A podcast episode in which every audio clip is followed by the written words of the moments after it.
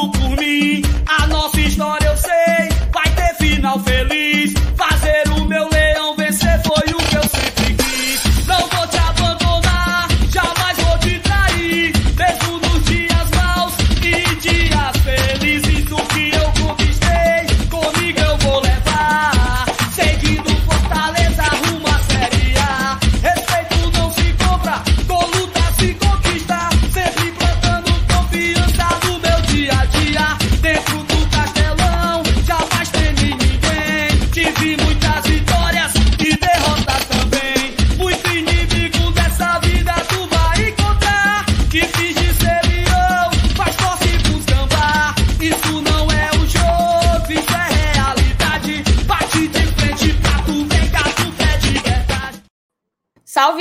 Nação tricolor, sejam todos bem-vindos a mais uma live aqui no Glória e Tradição. Voltei, tá? Dia 5 de janeiro, minha primeira live do ano.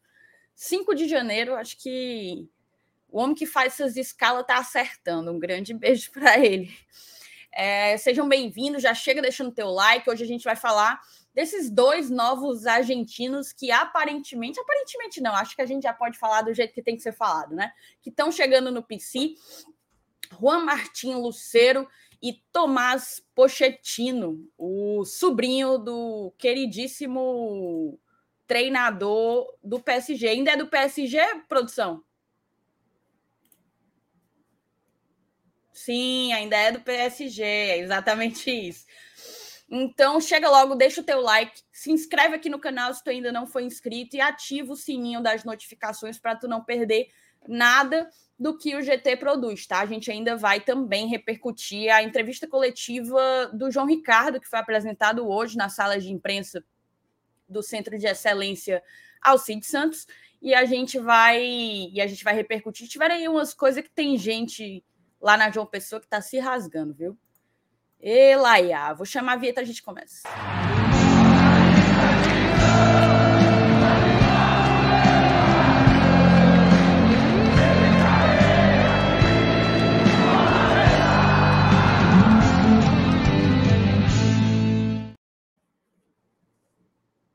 Oh, meu Deus, a produção que me disse que era o Pochettino e não é o Pochettino. Ô, Felipe, tu tem Eu mandei que esperar. ajudar. Eu, fui, eu fui esperar, tá? Isso esperar. Até porque Não, Você, o cara que assumiu lá. especialista no futebol internacional, tinha Hum. obrigação de ter essa resposta na ponta da língua. Ah, Thaís, mas a minha preocupação é o Fortaleza Esporte Clube. A partir do momento que eu entro nessa live, é o Fortaleza Esporte Clube. Mas assim, boa noite, tá? Boa noite pra você, Lenilson, galera do chat. E pro Pochettino, que atualmente está desempregado, né? Diferente do seu sobrinho, né? Que está aparentemente assinando sua carteira com o grande e potente Fortaleza Esporte Clube do Nordeste do nosso país. Pra jogar, menino, ó. Pra jogar, ó. Logo, logo. Mas sim, né? Mandar boa noite para todo mundo que tá acompanhando.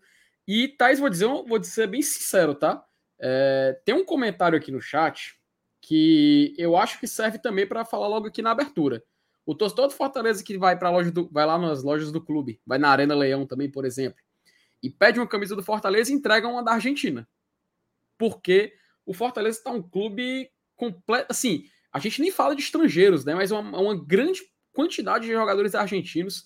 Até estava se fazendo umas contas. É claro, a gente sabe que a formação que ele para escolher esses jogadores entrar em campo é muito difícil de acontecer. Mas existe um, existe um cenário de, por exemplo, o Fortaleza chegar num jogo da Libertadores e ter mais estrangeiros, ou melhor, ter mais argentinos que brasileiros em campo. É possível sim, até porque na Libertadores não existe esse limite de estrangeiros para jogar. Então acho muito interessante esse movimento e essa mudança, porque é um Fortaleza que é uma comissão técnica composta por, por treinadores e profissionais da Argentina, jogadores também é, desse país chegando aqui, e acho que meio que combina, né? Afinal, não, é à toa que são atuais campeões mundiais, não é à toa que eles têm uma mão de obra muito bem qualificada para assumir essas posturas aqui no nosso clube. Então que a gente possa comentar bastante, porque o Fortaleza hoje continuou sendo notícia no Chile, a Comebol cometendo gafe sobre o Fortaleza e o Colo-Colo nas suas redes sociais, assunto que não falta, e com certeza a gente vai aqui também explorar a questão desse novo, dessa nova contratação do Fortaleza, e não estamos falando do Luceiro ainda. Meu amigo, assim, eu perdi muita, muito do rebuliço, né? Porque é, a gente está fazendo live desde o dia 2 aí, teve muito desse rolê do, do Luceiro, mas eu confesso que eu tô bem surpresa, para não dizer assustada, da quantidade de choro do torcedor do Colo-Colo, tá? É assim, bateu, bateu dentro do coraçãozinho deles, tá entendendo? Porque hoje eu fiz um post, eu acho, não tinha nada a ver com o Luceiro, nada a ver com o Luceiro, nada a ver. E foi bater chileno lá. Não sei se eles estão jogando Fortaleza na busca para ficar comentando em todos os posts, mas foi bater chileno lá no post.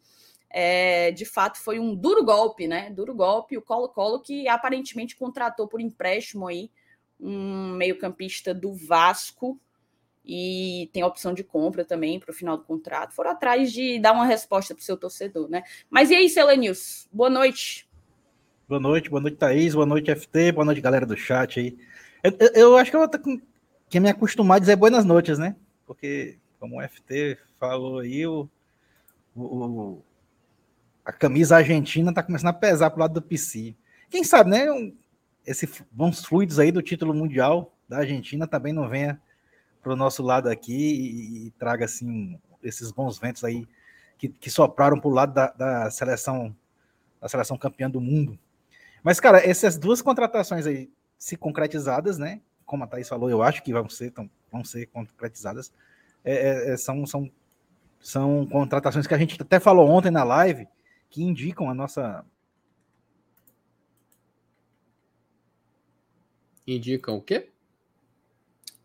Nosso queridíssimo Ih, seu Ele. Se além disso for jogar ah, no Vasco foi. agora. Não é esse, foi jogar no Vasco. Opa, então, peraí, Felipe, vamos... tá ouvindo? Tá ouvindo? Tá ouvindo? E tem gol na noite, rapaz. Porque a gente precisa lembrar um detalhe, Thaís. Copa do Nordeste já começou, tá? Começou hoje, Copa do Nordeste. Neste exato momento, Asa de Arapiraca faz 1 a 0 no Ferroviário e opa, opa, chegou a informação de que anularam, viu? Chegou a informação de que anularam. Meu Deus, Felipe!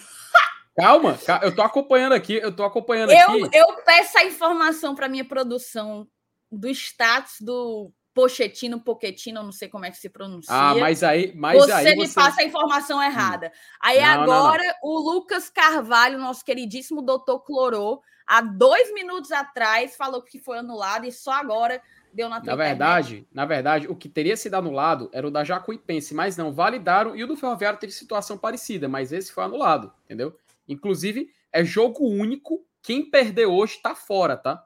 Quem perdeu hoje está fora, porque é cruzamento olímpico, jogo único, datas da primeira fase, datas da segunda fase, e assim a gente vai ver quem vai chegar na fase de grupos, tá? Na fase de grupos. Então é importante a gente dar uma olhada nesses jogos, porque pode afetar já uma viagem no Fortaleza aqui no nosso calendário.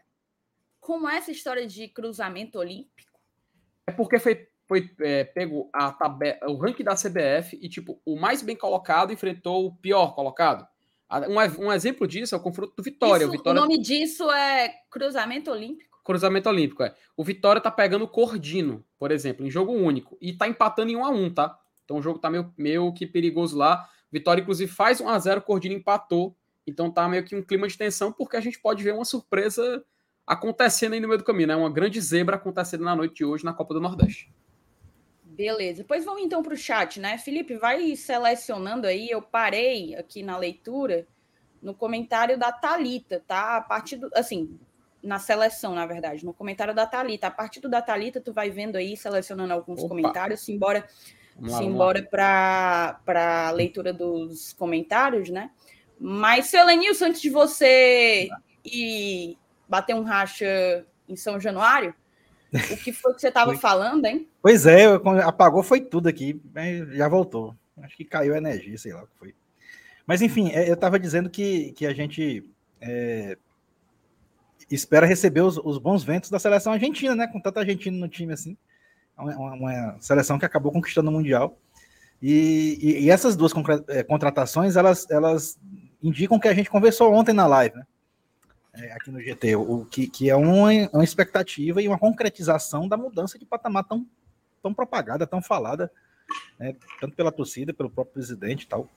É, um dia desse a gente estava na expectativa de se concretizar uma contratação do Alain Mineiro, né? Hoje a gente a gente vê, vê um, jogadores de, de grandes clubes sul-americanos sendo disputados pelo Fortaleza. Perfeito, perfeito, é exatamente isso. E vamos embora aqui. Inclusive o Pochettino, Pochettino, como é que fala, hein, ô Felipe? Essa tu vai é, acertar. Pochettino. Pochettino, Pochettino. Inclusive, quando, inclusive sim, tinha gente chamando de Lucero e o pessoal ficou com raiva. Não, tem que chamar Lucero. Não, não é Lucero, não. Assim, não, tô dizendo que é a confusão na pronúncia do nome, pô. Até ah, porque ah, Lúcio, o Lúcio, vem, você lembra do Lúcio Gonzalez? Jogou no. Jogou, sim. jogou não, né? Treinou o nosso rival. Ele sim tinha essa pronúncia, por causa do CH, né? Agora o Pochettino, para mim, tem uma, algo parecido no CH ali do Poké, né? O pão quentinho, Ai, né? É o pão quentinho. Então tá. É, o Tomás Pão Quentinho, ele fez categorias de base no Boca e jogou essa última temporada no River, né? Então é desse tipo de jogador, é nesse tipo de mercado que o Fortaleza tem entrado. A gente vai falar um pouco dessas saídas e chegadas, fazendo um balanço. já vem fazendo há alguns dias, mas com todo dia uma atualização, né? Então vamos botar isso para frente. A Suiane Sales, boa noite. Fui na loja Leão 1918 e pedi uma camisa do Leão. Me deram uma da Argentina. Tá bom demais. Venham, irmãos, pro Leão. A Suiane tá emocionada aí com os argentinos que estão chegando. Escute Juvenal, meu queridíssimo Juvenal Joaquim. Vou logo desentupir o superchat. Perfeito. Você desentupiu, já teve outra aqui. Faça que nem o Juvenal, faça que nem o Lívio, tá? Manda teu super chat e ainda vou botar aqui embaixo ó, uma sugestão. A partir de R$ 4,99 você se torna membro aqui do GT e você pode contribuir via Pix com qualquer valor. O nosso Pix é esse que está passando aí embaixo, gloriatradição@gmail.com, beleza? Vamos embora então. O José Cardoso, boa noite, melhores. Já deixei o like, doido doido que começa o manjadinho, saudade de ver o Leão jogar. Olha o foco. O foco. Tá a gente tem que ter. A gente tem que ter. É, como é? Manejar a ansiedade e as expectativas, porque com o time que está sendo montado, é meio que inevitável que o torcedor Fortaleza comece a temporada com grandes expectativas. Mas, assim, a gente não pode se valer, e basta uma rápida visita a outras situações no passado recente, a gente não pode se valer desse favoritismo no papel, achando que os títulos que a gente espera, como o do Penta, como o da Copa do Nordeste, eles vão cair no nosso colo, entendeu? Então, eu acho que o Fortaleza, independentemente de favoritismo, eu particularmente prefiro jogar com o favoritismo do outro lado, acho que é outro peso, mas o Fortaleza vai ter que ter muito pé no chão e humildade para conseguir confirmar eventualmente esse sucesso na no começo de temporada de 2023. E essa humildade não pode ser só dos jogadores, só da comissão técnica, da diretoria, ela tem que ser nossa também. Então, vamos ter, vamos ter um pouco de cuidado também para não perder o, o ponto do doce, sabe? Natanael Duarte, boa noite, bancada. Já deixei meu like. Valeu, Natanael. Fernando Calado, boa noite, povo tricolor. Deixando o like, mas vou vendo gravado. Hoje começa o Mata da Lampions. Dá para ser um olho no peixe, outro no gato, viu, Fernando? Deixa ligado aí na live, depois você assiste no gravado também. O seu Evaldo Miranda botou boa noite, amigos do GT. O Ulisses Nunes, Luceiro e Poquetino, qual deles está mais próximo de fechar com o Lion? Observação: vão ser anunciados. Tem PV, hein? Que Dudu. Uhum. Tem gol no PV, hein? Hum. E é do Ela Asa. Nilson, Ela Nilson, quando você for anunciar o gol, você faz isso aqui, ó. Entendeu? Vai lá no, no áudio e faz, mas tem que chamar. Tá certo. Beleza. é que eu me empolguei pro Asa ou pro Ferroviário? Gol do Asa, eu? gol do Asa. Pro pobre, Asa. Pobre do... Ô, oh, rapaz, pobre do Cardume. Triste. O... o Ulisses perguntou, né, qual deles vai ser anunciado antes no Lion. Cara, como tem toda essa questão de documentação do Luceiro, né? Eu cheguei a ler que o Colo-Colo ia dificultar a chegada dele no ia dificultar o envio dos documentos. A, a gente, o Luceiro vai precisar ir à FIFA para conseguir essa liberação. Então, eu acredito que o Poquetino vai ser anunciado antes, tá? Vai ser é, apresentado antes. Vini, boa noite, meus queridos. Um salve também para o nosso rival sul-americano, o Crateus que habla. Pois bem. Pois bem. Taliane Mary, boa noite, bancada GT. Já deixei meu like, não cai o dedo, você que está assistindo. E depois de muita humilhação, consegui fazer meu membro ontem. Amém, igreja. Boa. Pense na luta.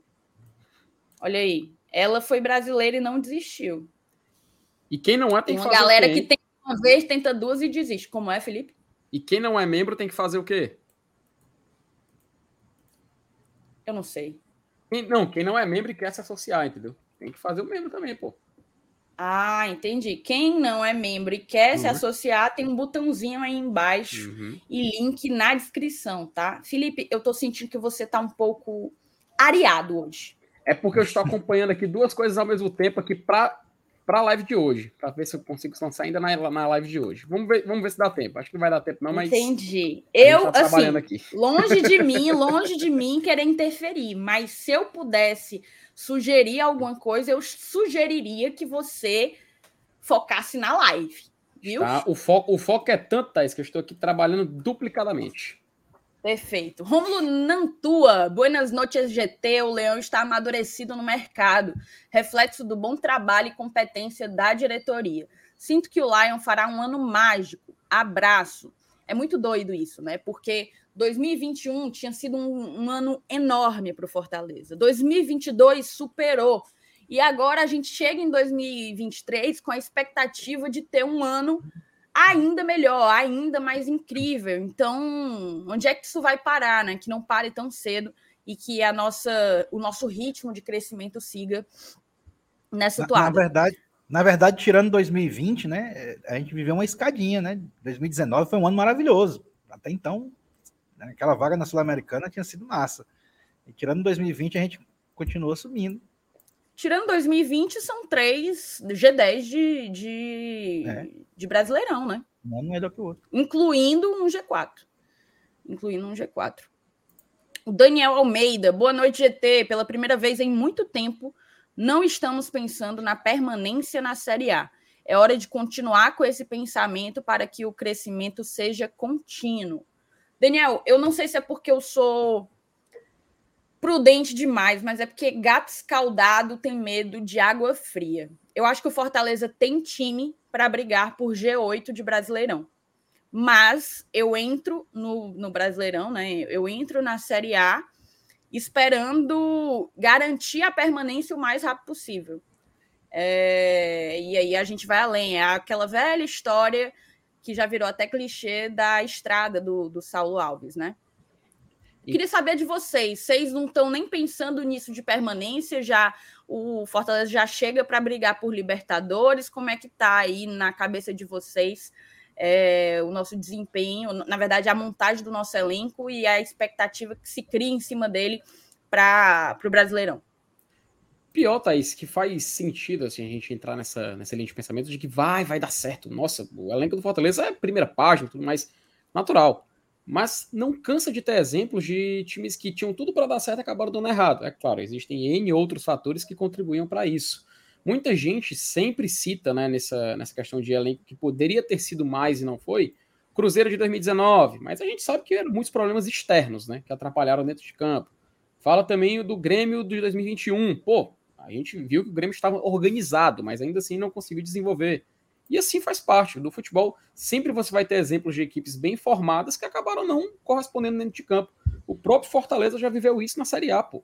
Quem não lembra da temporada de 2006, a gente estava montando um clube, é claro, era um elenco bem mais envelhecido, né? Apostando em nomes de sucesso. Galeano, Finazzi, Além disso, com certeza deve, deve lembrar com mais, com mais propriedade. Mas com certeza não faltam exemplos de times que tinham tudo para dar certo e acabaram não funcionando. Por que, que eu acredito que o Fortaleza dessa temporada pode ser algo diferente. Porque a gente tem uma organização muito boa dentro de campo. A gente tem um técnico que, por exemplo, em 2006 a gente teve o que, Lenilson? Quatro, cinco treinadores naquela Série A? Né? Foi, teve, teve. foi por aí, né, cara? Ele dos Anjos, né? Pô, a gente encerrou com aquele que a, É Robert é. Valdavino, se eu não me engano. Robert nome Valdavino. Do, nome do cara. Enfim, era uma desorganização. E terminou com o Daniel Frasson treinando no Fortaleza. Foi uma loucura, foi uma loucura. É, já rebaixado, né?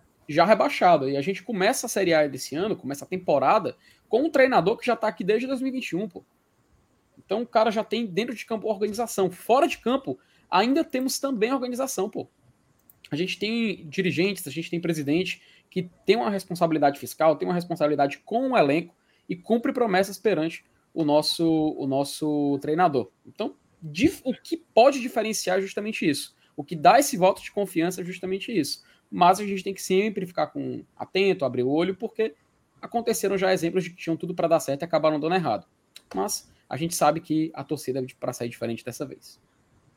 É isso mesmo. E tu, assim, eu, eu, eu, eu, eu não vou nem me remeter a 2006. O, o próprio ano passado é, aconteceu circunstâncias, aconteceram circunstâncias que deixaram o torcedor meio com, com a orelha em pé, com relação a dizer assim, ah, não, Fortaleza vai entrar no Campeonato Brasileiro para brigar por, por Sul-Americano, para brigar por Libertadores. É, e aconteceu aquele primeiro turno que a gente viu. O que a gente vê agora para 2023 é, é, é uma, uma expectativa de correção das falhas, que foi o que o presidente prometeu, inclusive, né, que reconheceu que, que, o, que o elenco que começou a temporada passada deveria ter sido mais robusto, exatamente pelo motivo de, de, de disputar, segundo ele, né, e, e, eu concordo com isso, é, as duas maiores competições do continente, que é a Libertadores e o Campeonato Brasileiro da Série A, e acabou é, não tendo é, força suficiente para dar o máximo nas duas competições, enquanto as duas estavam caminhando lado a lado. Né? O Fortaleza voltou a engrenar depois que saiu da Libertadores, é, óbvio, junto com, com, com a chegada dos jogadores que vieram na janela do meio do ano. Em 2023, a gente tem a expectativa de acontecer diferente, porque a gente está vendo né, que, o, que o elenco está se qualificando, tanto quantitativamente, que foi um do, o, o maior erro, e qualitativamente também. Então, é, mesmo com essa mudança de, de, de visão que foi é, o, que foi corrigido com um erro do ano passado, né, com, com, com, o sofrimento que a gente teve no primeiro turno, mas mesmo assim, né, o futebol é, ele, ele costuma castigar os, os presunçosos e tal. Então, o torcedor ele, ele, ele crê, eu, eu, pelo menos, eu acho que hoje o Fortaleza tem um elenco que está sendo formado para disputar parte de cima da tabela da Série A. Mesmo sabendo que vai ser uma Série A diferente do ano passado, onde é, grandes clubes que estavam na Série B, né, com camisas pesadas e com grandes investidores, agora estarão presentes na Série A. Mesmo com essa dificuldade a mais, mesmo com isso, eu acho que o Fortaleza está montando um elenco para disputar na parte de cima. Perfeito. Vamos seguir aqui nas mensagens. Ó, o Ricardo Batista. Boa noite, banca. Assim, vocês me avisam se tiver dando problema na minha internet, certo? Talvez, talvez esteja passando por uma instabilidade. Por enquanto tá beleza. Boa noite, bancada de milhões. Mandem os parabéns para minha filha Juliana, tá completando 13 aninhos hoje. Ela tá assistindo com você, Ricardo. Um feliz aniversário para Juliana, tá? Imagino que ela seja tricolinda também. Fica aqui meu beijo. Que ela seja muito feliz com Fortaleza esse ano e que tenha muita saúde, muitas. Muita. Eu ia dizer muitas conquistas. Aí eu pensei, não sei se conquista é o que uma criança de 13 anos está desejando nesse momento, né? Mas que seja um ano muito incrível, um ciclo bem legal para Juliana. O, a Gabriela Mendes, Gabi Mendes, Beijo. Cuida, GT. Tô por aqui. Boa noite. Boa noite. Gabi, eu esqueci de te perguntar uma coisa sobre aquele assunto acular, ó. Ixi. Gosta, gosta, gosta disso aqui? Me responda no privado, porque só assim para eu me tranquilizar. Sandro Damasceno, boa noite, bancada. E a lamparina teve do Paz, leve do Paz na instituição Lamparinha. O que é Lamparinha? Eu imagino que ele quis dizer que foi a cutucada, mas nunca tinha visto. Não sei se ah, é. Não, mas assim, vamos, vamos, vamos ser francos, né? É uma besteira medonha esse negócio de capital. Não, peraí, ó, vamos lá. Vamos, O Sandro fala da cutucada leve do Paz na instituição canalina. O manto caiu bem no João Ricardo. Homem felizão, cara. Parece que, sei lá, outra cor. Tá corado, assim, os olhos brilham, o sorriso aberto. É, e vamos falar disso, né? Nem merece muito papo. Mas basicamente o Marcelo Paes ele demonstrou o porquê que as coisas estão como estão. Para mim é muito simples, sabe?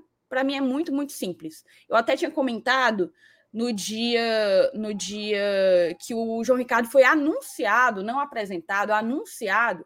O Fortaleza falou, né? É, vindo do Ceará, jogou tantos jogos, parará, parará, parará. E eu até tinha comentado assim, como é bom torcer para um time que tem maturidade institucional, sabe? De conseguir, de poder citar o nome do seu, do seu maior rival e isso não, não causar nenhum problema nem para o time enquanto instituição, nem para a sua torcida, nem, nem para o seu torcedor. É, para mim, esse tipo de provocação, ele é do torcedor, sabe? Ele tem que ser do torcedor. A gestão, ela precisa ser profissional, ela precisa tratar do futebol de uma maneira profissional, até porque Fortaleza, fora né, das quatro linhas, Fortaleza e Ceará fizeram muitas coisas comercialmente falando em 2022, tá? Fizeram muitas coisas, são muitos patrocínios conjugados, por exemplo. Então, a partir do momento que esse tipo de gozação, para mim, muito boba, né? Tem gozações melhores. Por exemplo, você dizer que o cara vai jogar a Série B e eu vou jogar Libertadores. Que pra, daqui que ele conheça um Libertadores, é possível que eu já esteja disputando a terceira, a quarta, sei lá o quê. Isso é uma gozação legal, porque enquanto eles estão capital do Ceará, capital do Ceará, capital do Ceará, botando o nome da origem da, dos meninos da base da Copinha de capital do Ceará, é o fumo entrando, entendeu? É capital do Ceará e o fumo entrando, capital do Ceará e o fumo entrando. Meu amigo, eu tinha vergonha. Eu tinha vergonha das coisas estarem do jeito que estão, do abismo técnico e em termos de gestão, que separam os dois times. Ah, eu não acredito, não. Macho, Mas tu tá na estação aí. Docas, é? Tá no mudo. Ele no Macho, Pará, cara. cara ele o, no Pará. Parece que ele acabou de sair do, do, do estúdio daquela novela Cordão Encantado ali por detrás. Quando você quiser Docas. entrar, meu amor, quando você quiser entrar, você avisa que eu lhe boto, tá? Mas, basicamente, enquanto eles estão nessa de capital do Ceará, é o fumo entrando. Então, assim, fica até feio para eles. Eu teria até vergonha. Eu teria até vergonha. É momento de calar e, e fazer o seu, fazer o dever de casa, para lá na frente querer voltar a disputar. Para lá na frente querer voltar a disputar. Estão dizendo que tu tá no Cucucaia, viu, Saulo? Lembrou bastante mesmo. É mesmo. Lembrou bastante. E agora ele, saiu aqui, já já ele deve entrar, não sei, não sei o que é que ele quer avisar aqui na live, mas assim, o que me chamou a atenção, sabe, meninos, foi assim, eu fui ver, teve um, um jornalista que postou esse momento da fala do Paz, né? E aí eu fui ver os comentários e os retweets. E os comentários e retweets de de é para botar, Saulo? Agora vai. Tá me ouvindo? Muito mal. Tá, tá muito zoado, é? Tá. Hum. Tá na feira, é? é tá no, tu tá no ver o peso, é? Tu tá, pre... tá prestando só um fone, cara. Tá prestando só um fone. Não, é só pra dar boa noite pra galera, entendeu? Vai me dar o outro, tá Mostra aí a serpa aí, a serpa. E aí, amigo? Deu seu recado, deu seu recado. Não, porque é o seguinte, eu achei a audiência muito fraca, entendeu? Aí eu entrei para ver se aumentava um pouco, né? Entendi. É, é capaz é de sair, né? Quem, quem Essa barulheira horrorosa. Quem estiver escutando, quem tiver escutando em podcast vai lembrar do comecinho, viu? O Mucilão Cash aí, viu? Tá Ei, Saulo, ainda tem comida aí? Ainda tem comida aí, tem?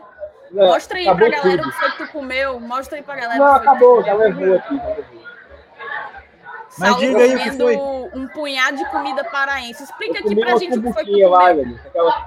Tem tacacá, não sei o quê. Não tinha tacacá ali, não. Não, era não, era maniçoba, vatapá, não sei o quê. O pessoal tu tá gostou da maniçoba, ô Saulo? Comi, muito bom. Isso que era ruim. É maravilhoso. Tá no Parece meu top feijoada 5 com- de piores comidas que eu comi. Minha nossa, não sabe o que é é bom, não. Olha, menino. Ela só, presta. Boa. Boa. Foi bem. Onde é aí? É, é, é a Docas, é? Não, eu tô num. Não fazer propaganda de graça, né? É um negócio aqui que vende as comidas. O pessoal tá te, o pessoal tá te chamando Não de. assistindo, não. Saulo, o pessoal tá dizendo que tu tá parecendo um padre. Estão te chamando de candidato padre. aqui. Padre toda putaria. E vem cá, e tu Ei. sai assim de camisa social à noite, é? Tu sabe que turista é Eu vi. pra andar mais de boa. Eu vim direto, menino. Eu vim direto do, do, do trabalho? Pra não ter que ir em casa.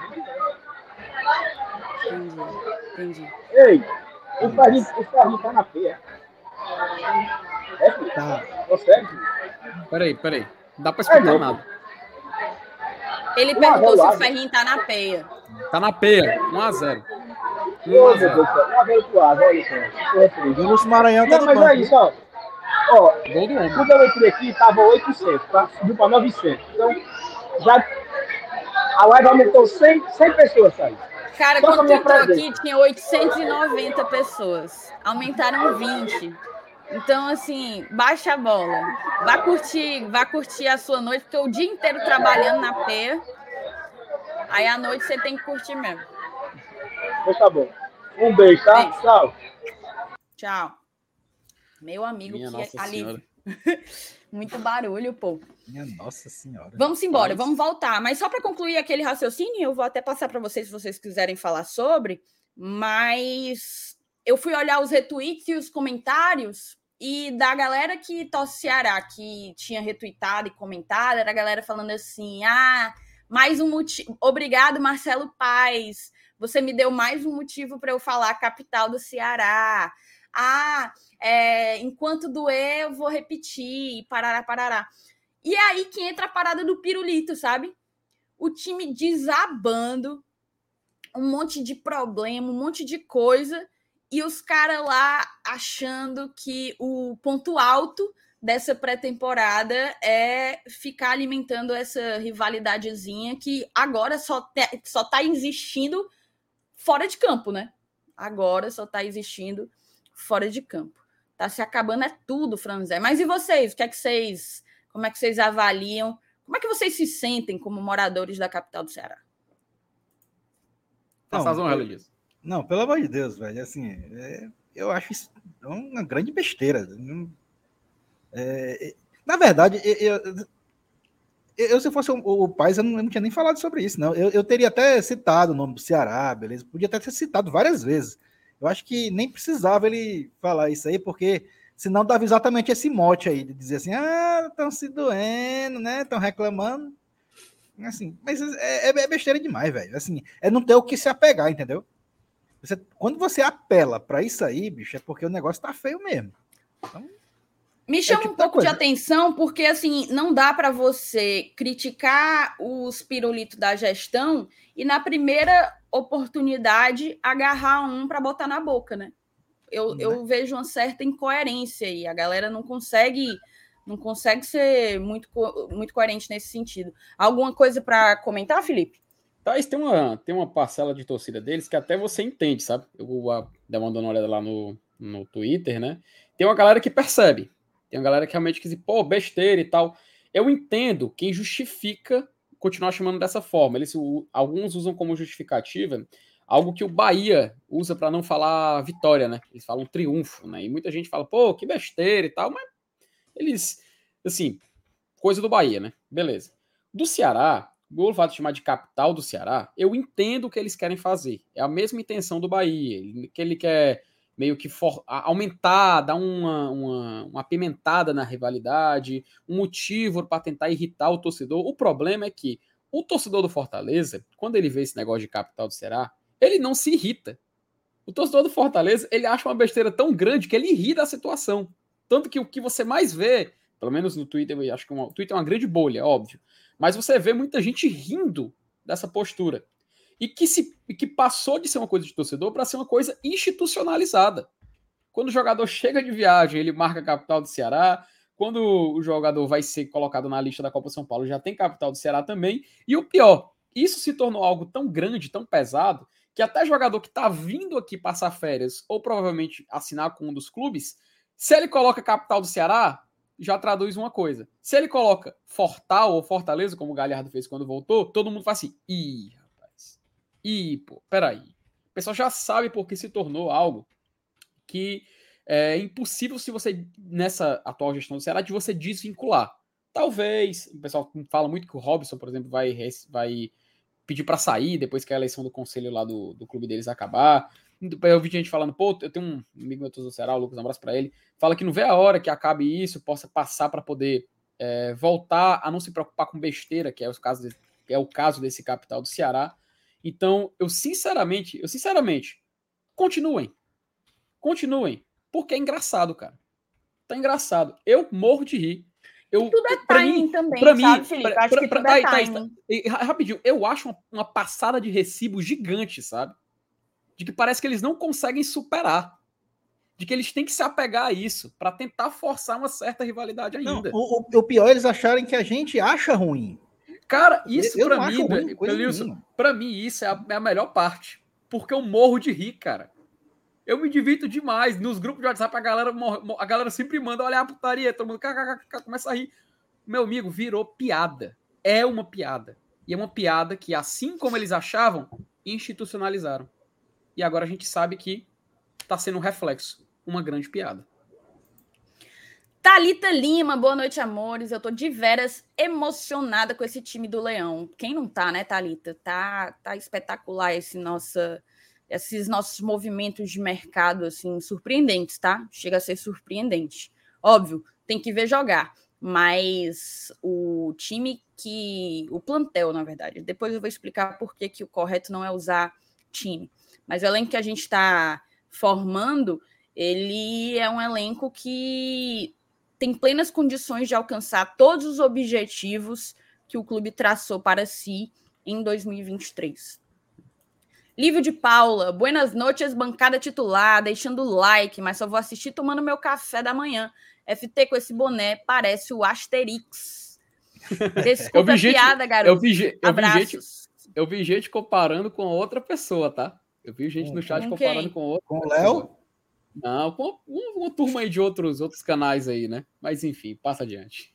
Ah, É... Lembrou agora, agora que você falou, lembrou ligeiramente. É, Seu Elenilson. aqui para lembrar mais. Seu Elenilson. O Lúcio Maranhão foi regularizado a tempo e está no banco com a camisa 21. Eu tô ligado. Informou tô Pedro é. Brasil. É porque ontem a gente falou sobre será que o Lúcio Maranhão É que a gente ontem falou sobre isso na live. Será que o Lúcio Maranhão vem? será que vai ser regularizado? Aí o Pedro Brasil comentou é agora. Simbora. O uhum. Matheus Uchoa, Luceiro irá vir entre sexta e sábado mesmo. Matheus, eu não sei quem que deu esse prazo aí para você. Eu não não tenho conhecimento da data em que Luceiro chega por aqui. Acho que não vai ser entre sexta e sábado. Assim, mas é um achismo. Certo? É, obrigada pelo teu superchat, inclusive. O Raul Lindraz, Taizinha, tem fila de espera nesse grupo de WhatsApp de membros? Mandei o um e-mail com as informações. Vamos para cima, humildade sempre nesse 2023. Raul, não só tem, como você está nela, como você vai entrar amanhã, porque nós temos quatro vagas e vão entrar quatro de uma vez. Você está entre os Pronto, quatro Raul. que entrarão. Acabou-se a paz para você, viu? Acabou-se a paz. Assim, aquele grupo ali tem, tem dias e dias, né? Hoje o desempenho foi lamentável. Fagner, Ale... vocês viram isso aqui? O Fagner botou a CEO deu carão na mãe, imagina no FT. Rapaz, o Matheus lembrou aqui, ó. Espero que a mãe da Thaís colabore com a live de hoje. Ela não tá aqui em casa. Eu contei para ela o babado. Rapaz, eu vou, eu vou dizer, eu vou dizer, eu vou dizer uma coisa. Se vocês acharam que isso aqui foi um puxãozinho de orelha, é porque vocês não viram esse vídeo, rapaz.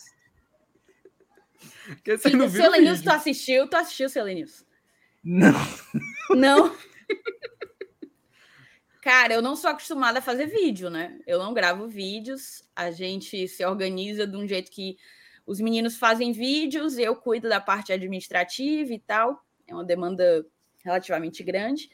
Só que aí, como era a semana entre Natal e Ano Novo, eu falei, bota um dia aí para eu fazer vídeo que para desafogar um pouco mais vocês, né? Beleza. Aí eu fui e fiz. E o vídeo até ficou legal, sabe? Só que no meio do eu, eu passei por alguns percalços durante a gravação do vídeo. No que eu estava gravando, o programinha que, eu, que, o, que o Juvenal coloca para a gente mexer no campinho, ele travou. Tanto que o vídeo ficou de um jeito que o Bruno Pacheco. Eu falava que o Bruno Pacheco estava no campo e o Bruno Pacheco não estava, porque não atualizava. Daí, além disso, aí eu já estava meio puta, né? Aí eu, assim, tentando resolver, parei o vídeo, tentando resolver. O que P é essa, menino? Não sei o quê. Eis que a moça que estava trabalhando aqui em casa no dia colocou um louvor nas alturas aqui em casa, lá na Alexa, lá embaixo. Só que esse nosso microfone ele é sensível, né? Então, assim, se a minha cachorra late, vocês escutam. E antes de gravar, eu tinha aberto a porta, falei: vou gravar um vídeo, por favor, faça um silêncio. Aí, beleza. Aí, na hora que tocou, começou a tocar o louvor, eu falei assim: não tô acreditando. Aí eu me levantei. Mas eu não achei esse vídeo, não. Tu tirou, não foi? Não, a gente apagou, né, pô? Ah, tá. O seu Elenilson ficou uma coisa horrorosa, um micão, um micão, tu não tem ideia, não. Eu me levantei, abri a porta e, e falei assim: Ô mãe, pelo amor de Deus, abaixa esse negócio. Eu nem lembro como foi que eu falei, só que eu reclamei com a minha mãe para ela reclamar lá embaixo, porque eu tinha que voltar para fazer. É, eu, eu... assim, vamos lá. E e saiu no Eu não gritei, tá? Quem gritou foi a minha mãe, porque a minha mãe falou com a Cristina, que era quem estava aqui, a mamãe falou com a Cristina daqui de cima. Então a minha mãe berrou e entrou aqui no meu, no meu negócio. Mas eu fiquei puta, fiquei bem puta. Fiquei bem puta, né? Daí sentei aqui de novo, continuei o vídeo. Aí, como teve esses percalços, eu fui editar, editei, botei, botei o vídeo. Aí eu falei, caramba, que vídeo top, viu que eu fiz? Irado.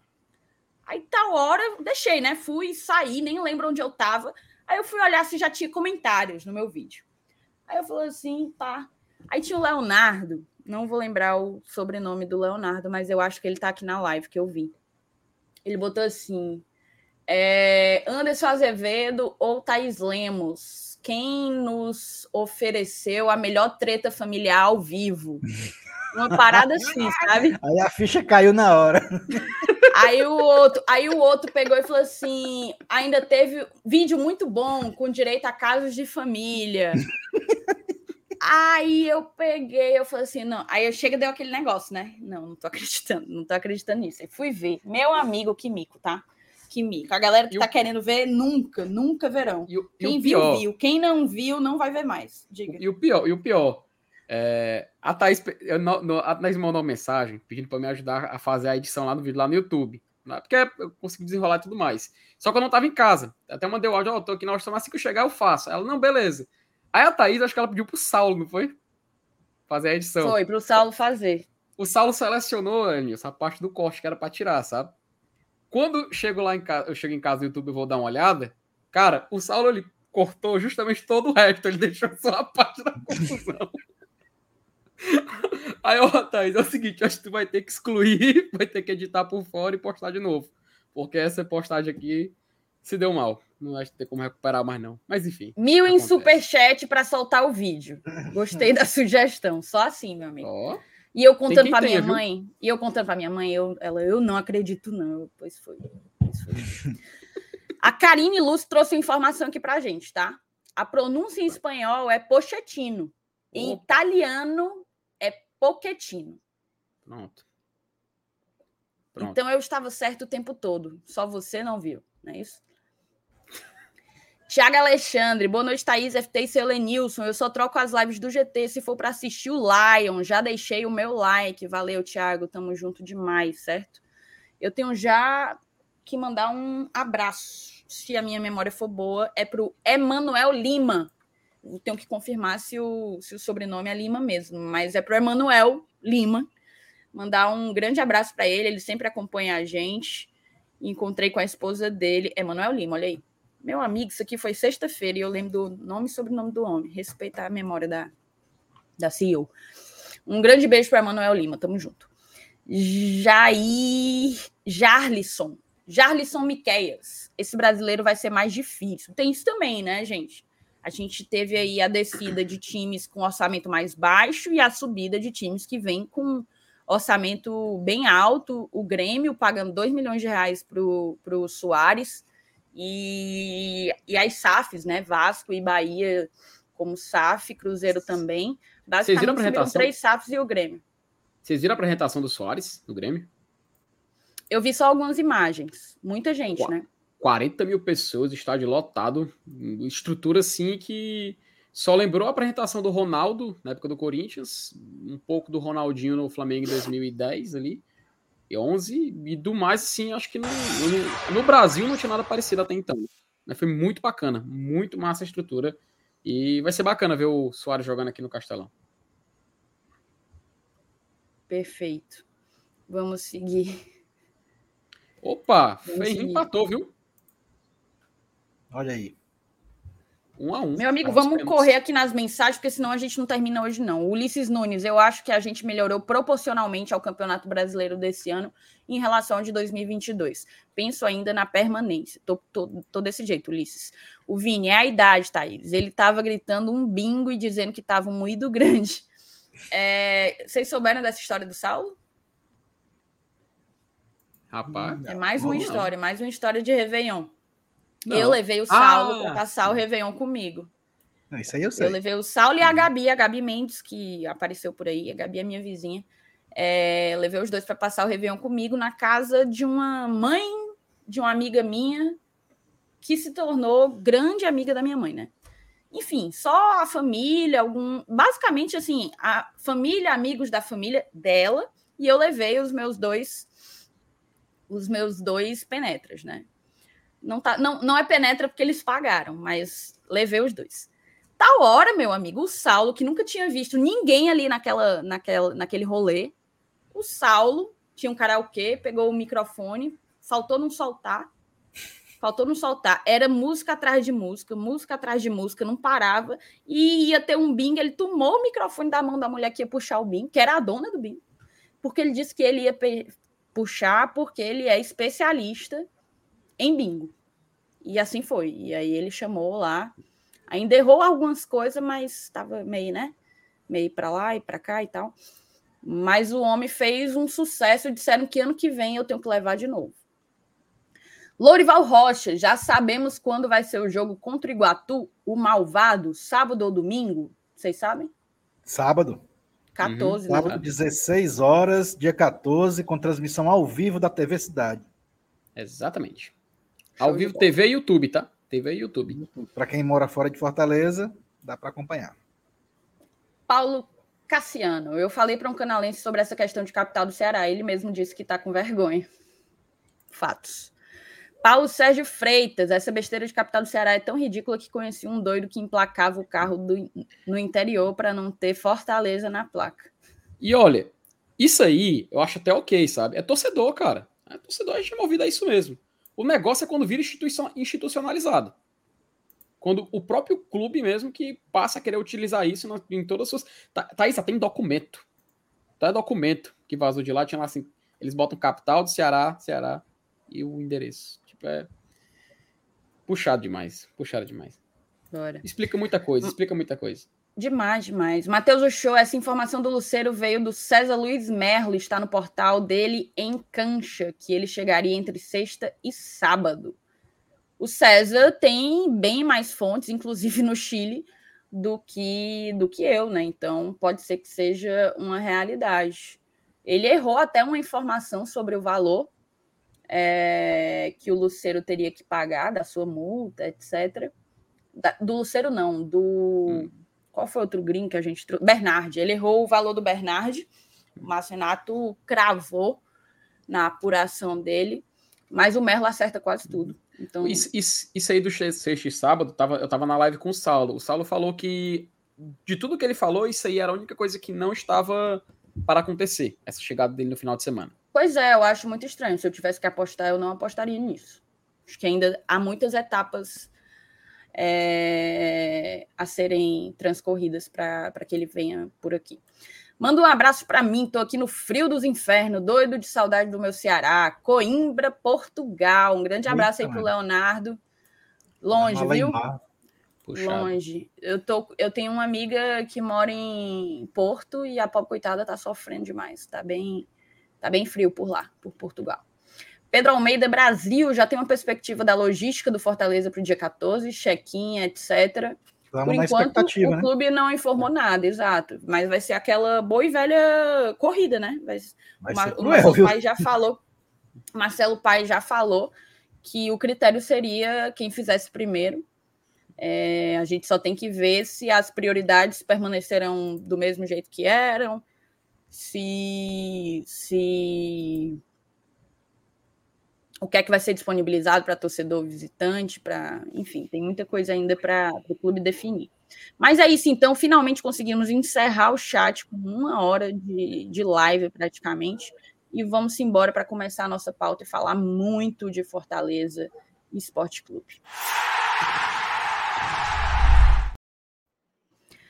A gente começa, né, Felipe, falando de Tomás Pão Quentinho, né? É, ele que chega para ser um meia, talvez substituindo o que se esperava de Lucas Lima e Matheus Vargas, não é isso? E, é.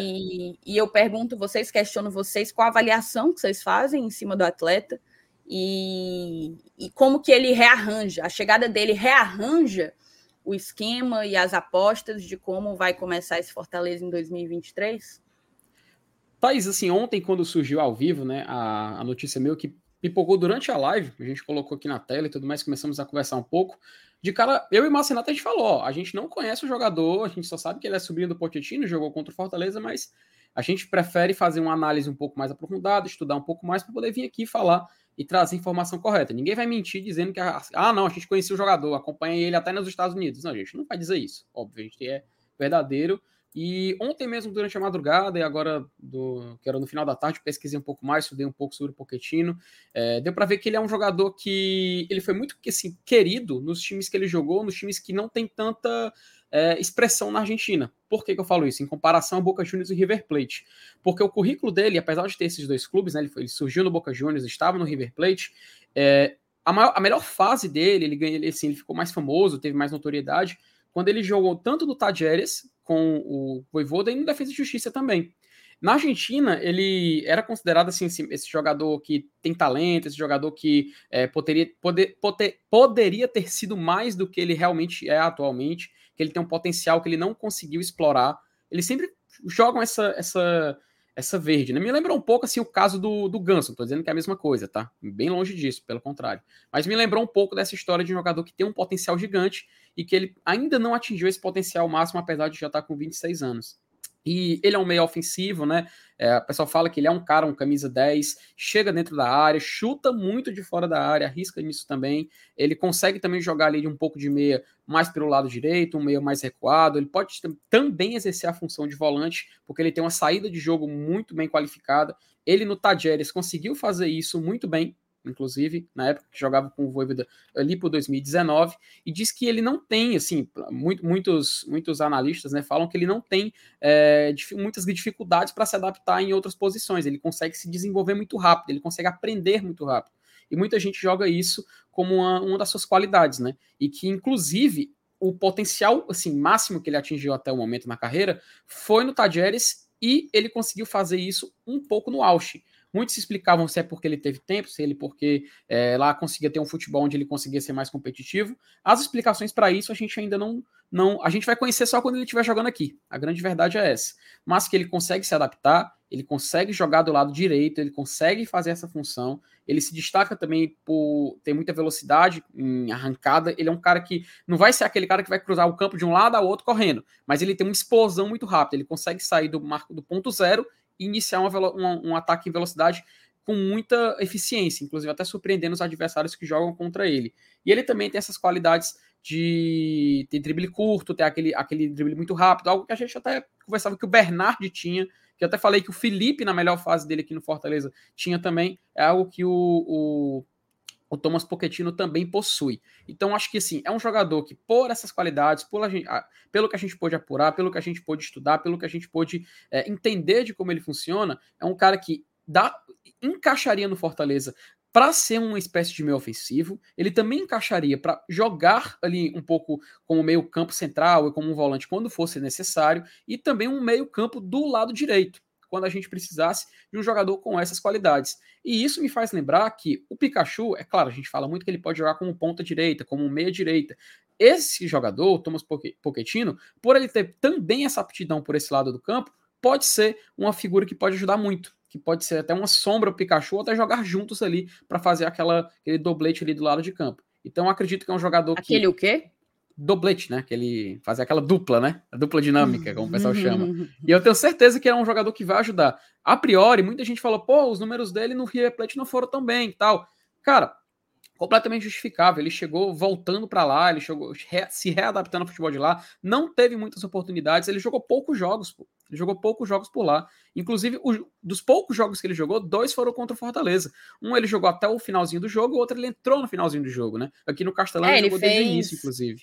Ele fez pela Liga Profissional, né? Que no caso é a Série A lá da, lá da Argentina, ele fez 10 jogos, mas só foi titular em uma, né? Então ele era isso, desses isso. jogadores que entram que entram no final. E na Libertadores, que ele disputou conosco, foram três jogos, apenas um de titular, sem, sem gols ou assistências. Exato. E assim, só para concluir, para mim é um jogador que ele consegue encaixar bem nisso que a gente imagina do Fortaleza. Até pelas posições que ele pode fazer, pela versatilidade que ele já possuía e principalmente pelo, por fato dele já ter trabalhado com o Voivoda, né? Em duas oportunidades. Acho que isso, inclusive, mostra que é um voto de confiança do treinador. Ah, então, eu vejo com bons olhos. Também gostaria de ver um pouco o que, o Lenilson acha e tal, ver se ele, se, se ele acha que ele consegue se encaixar, porque eu acho que é um jogador que, de todas as contratações até o momento, me, me, a que mais fez sentido para mim, não vou mentir. Cara, assim. E você, e, seu Lenilson? Faz o seguinte, é. eu vou ler aqui, eu vou ler aqui a matéria que tá aí Bom, já na tela. E aí eu jogo para você, certo? Pochettino, Pochettino defendeu o River Plate em 2022. O Fortaleza encaminhou, vou até aumentar aqui. Fortaleza encaminhou a contratação do argentino Tomás Pochettino. O meio-campista também despertou interesse do Cruzeiro. Lembrando aquilo que a gente estava falando do tipo de mercado que o Fortaleza tem, tem buscado, né? A gente está disputando, a gente disputou, na verdade, um jogador com o Cruzeiro, SAF, que chega com um perfil, claro, menos. Como é que eu posso dizer? Menos ousado em termos de contratação, no sentido de dinheiro mesmo, de gastar a grana e tal. A, o perfil da, da SAF do Cruzeiro é bem diferente da do Vasco e aparentemente da do Bahia. É, então a gente disputou com o Cruzeiro, um time que eu acredito que vai ser bem competitivo ao longo dessa Série A. Fortaleza está mais próximo do acerto do contrato, no caso já já pode confirmar, de empréstimo de um ano com opção de compra ao final do vínculo. A informação foi divulgada pelo jornalista argentino César Luiz Merlo e confirmada pelo GE. O atleta é natural de Santa Fé, na Argentina, porque Tino defendeu o River Plate em 2022. Pela equipe, deu três assistências e marcou um gol. Ele entrou no jogo do time argentino contra o Fortaleza na Libertadores de 2022. Aí aqui fala que ele trabalhou com o Voivoda no Defensa e Justiça e no Talheres, terceiro clube em que ele trabalhará com o Voivoda, o que facilita o trabalho do jogador com o técnico. O jogador iniciou a carreira no profissional pelo Boca Juniors, depois foi emprestado ao Defensa e Justiça em 2016, onde permaneceu até 2018. Em 2018, Pochettino foi emprestado ao Talheres e atuou por quatro temporadas na equipe em 2021, se transferiu para o Austin dos Estados Unidos e entrou em campo 31 vezes, marcou dois gols e anotou uma assistência. O jogador foi emprestado pela equipe americana ao River Plate, onde disputou 24 jogos, marcou um gol e deu duas assistências. Aí eu jogo para você, seu Lenilson, fazendo duas perguntas. A primeira, É, o quanto ele já ter trabalhado em dois clubes com Voivoda pode pesar no trabalho, assim, em favor dele, né? Na busca por uma vaga, por espaço na equipe. E outro, os números dele são modestos, e esse tem sido um ponto que o torcedor tem pegado um pouco assim no pé. Como que tu faz essa avaliação? Rapaz, assim, é, é, o, o, fato dele ter trabalhado com o Voivoda já duas vezes, isso, isso quer dizer muita coisa é, na contratação, no fato dele ter sido escolhido, dele ter aceitado e principalmente é, na forma em que ele será encaixado. Porque se o Voivoda conhece o cara, já trabalhou com ele, ele sabe perfeitamente onde usar o jogador e, e, o que tirar de melhor dele, né? mesmo com os números dele não sendo é, as maravilhas né, que o pessoal procura que seja. Né? Quando você vai analisar um jogador, você vai analisar os números e diz, ah, cara, nem é essas coisas todas, mas às vezes é, ele se encaixa aqui, ele tem um perfil que se encaixa numa condição de jogo, numa, numa proposta de jogo que o treinador já vem vislumbrando e que gosta e que já, já considera para ele. Então, é, isso, isso é muito mais importante do que simples e frios números. Né? É, a questão da, da, da, do planejamento, da perspectiva de usar o atleta numa função em que o cara já, já é conhecido. Eu, eu particularmente, eu não, eu não vi o cara esse jogador muitas vezes, a não ser nas vezes que ele atuou contra o Fortaleza, e num vídeo que andou circulando, eu não sei se vocês viram, né, de um, acho que um gol que ele fez pelo Tadjeres contra o São Paulo, é, num, num, jogo eliminatório de Libertadores, que o Tadjeres até eliminou São Paulo, e que o treinador era o, era o, era o Voivoda. É, fora isso, eu não, eu não lembro muito desse cara, não, não, não tem um uma, uma, opinião tão abalizada como a do FT, que é, que é especialista aí no futebol sul-americano, mas eu me apego à questão do Voivoda conhecer. E, e conhecendo, sabendo como vai utilizá-lo e como vai tirar dele o melhor é, em, em, prol do, da equipe. Né? Eu acho que, que esse é o fator, sim, determinante, não os números dele aí em outros clubes, né, por onde passou. Cara, eu queria aproveitar aqui um comentário da Ana Carla, tá? Ela, ela fez uma referência a uma matéria de 2019 num, num site argentino e eu encontrei aqui, então vou compartilhar com vocês. Fala de, do perfil coringa do Pochettino para o Voivoda, né? A maneira como o Voivoda utilizava e, e a versatilidade que ele agregava. Deixa eu colocar aqui na tela e vou aumentar aqui. Tomás Pochettino, o Coringa de Voivoda em workshops. Isso aqui foi uma tradução equivocada, não sei o que, que deve ter sido. Acho Meio campista. O... da letra aí, né? É, é porque eu botei só o traduzir, né? Mas se é. a gente se a gente. Deixa eu ver se eu atualizando, se vai para o espanhol. É, vai para o espanhol. É. É, o Coringa de Voivoda no Talheres. No caso, não é em workshop. Rapidinho, Talheres para workshop foi massa, ele, viu? Ele traduziu não, não. workshop. Já pensou? Nossa Senhora. Aí vamos para a tradução. O meio-campista matador, que está emprestado pelo Boca, disse ao Cadena 3 que é preciso dar o passo de deixar um grande clube para ter continuidade. Gosto muito do projeto do Talheres, disse ele. O meio-campista do Talheres diz. Bacana, viu? Logo na primeira fase. Que ele deixou o Boca Juniors sobre o Talheres porque ele queria jogar, cara. Ele queria se desenvolver. Importante, viu? Exato. Muito importante esse movimento. Muito importante. O meio-campista do Talheres, Tomás Pochettino, disse que é preciso animar e dar o passo para deixar um grande clube já que o ajudou a ter continuidade quando tomou a decisão de deixar o Boca, primeiro para a Defensa e Justiça, depois para o Talheres. Aconselho muitos meninos a dar o passo, a serem encorajados a sair. Tive todo o conforto, mas você tem que dar o passo. Assim, é porque a tradução vai ficar ruim, mas o que ele quis dizer é que você tem que, que tomar essa, essa iniciativa, né? Lembrando que ele passou.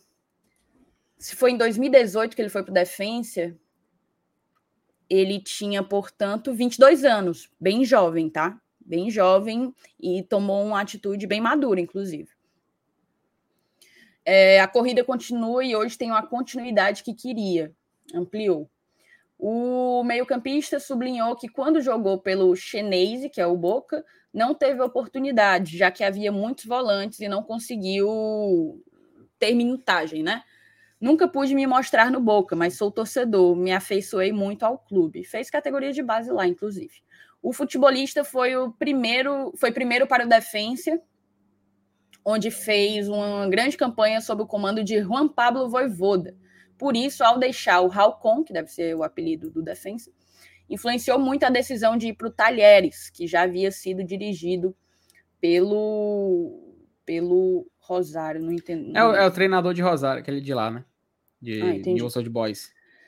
Foi por isso que vim para cá e também gostei muito do projeto que o Talheres tem. Além disso, o Voivoda valoriza muito a contribuição de Rafael, já que em diálogo com o Cadena 3 opinou que sua principal virtude é se adaptar a diferentes posições no campo de jogo, já que é um meio-campista que pode jogar o jogo para cima, é, avançado, né, no caso, como um jogador, como um jogo misto, pode ser interno, pode ser mais avançado, como entrada e tal. Essa tradução fica bem ruim.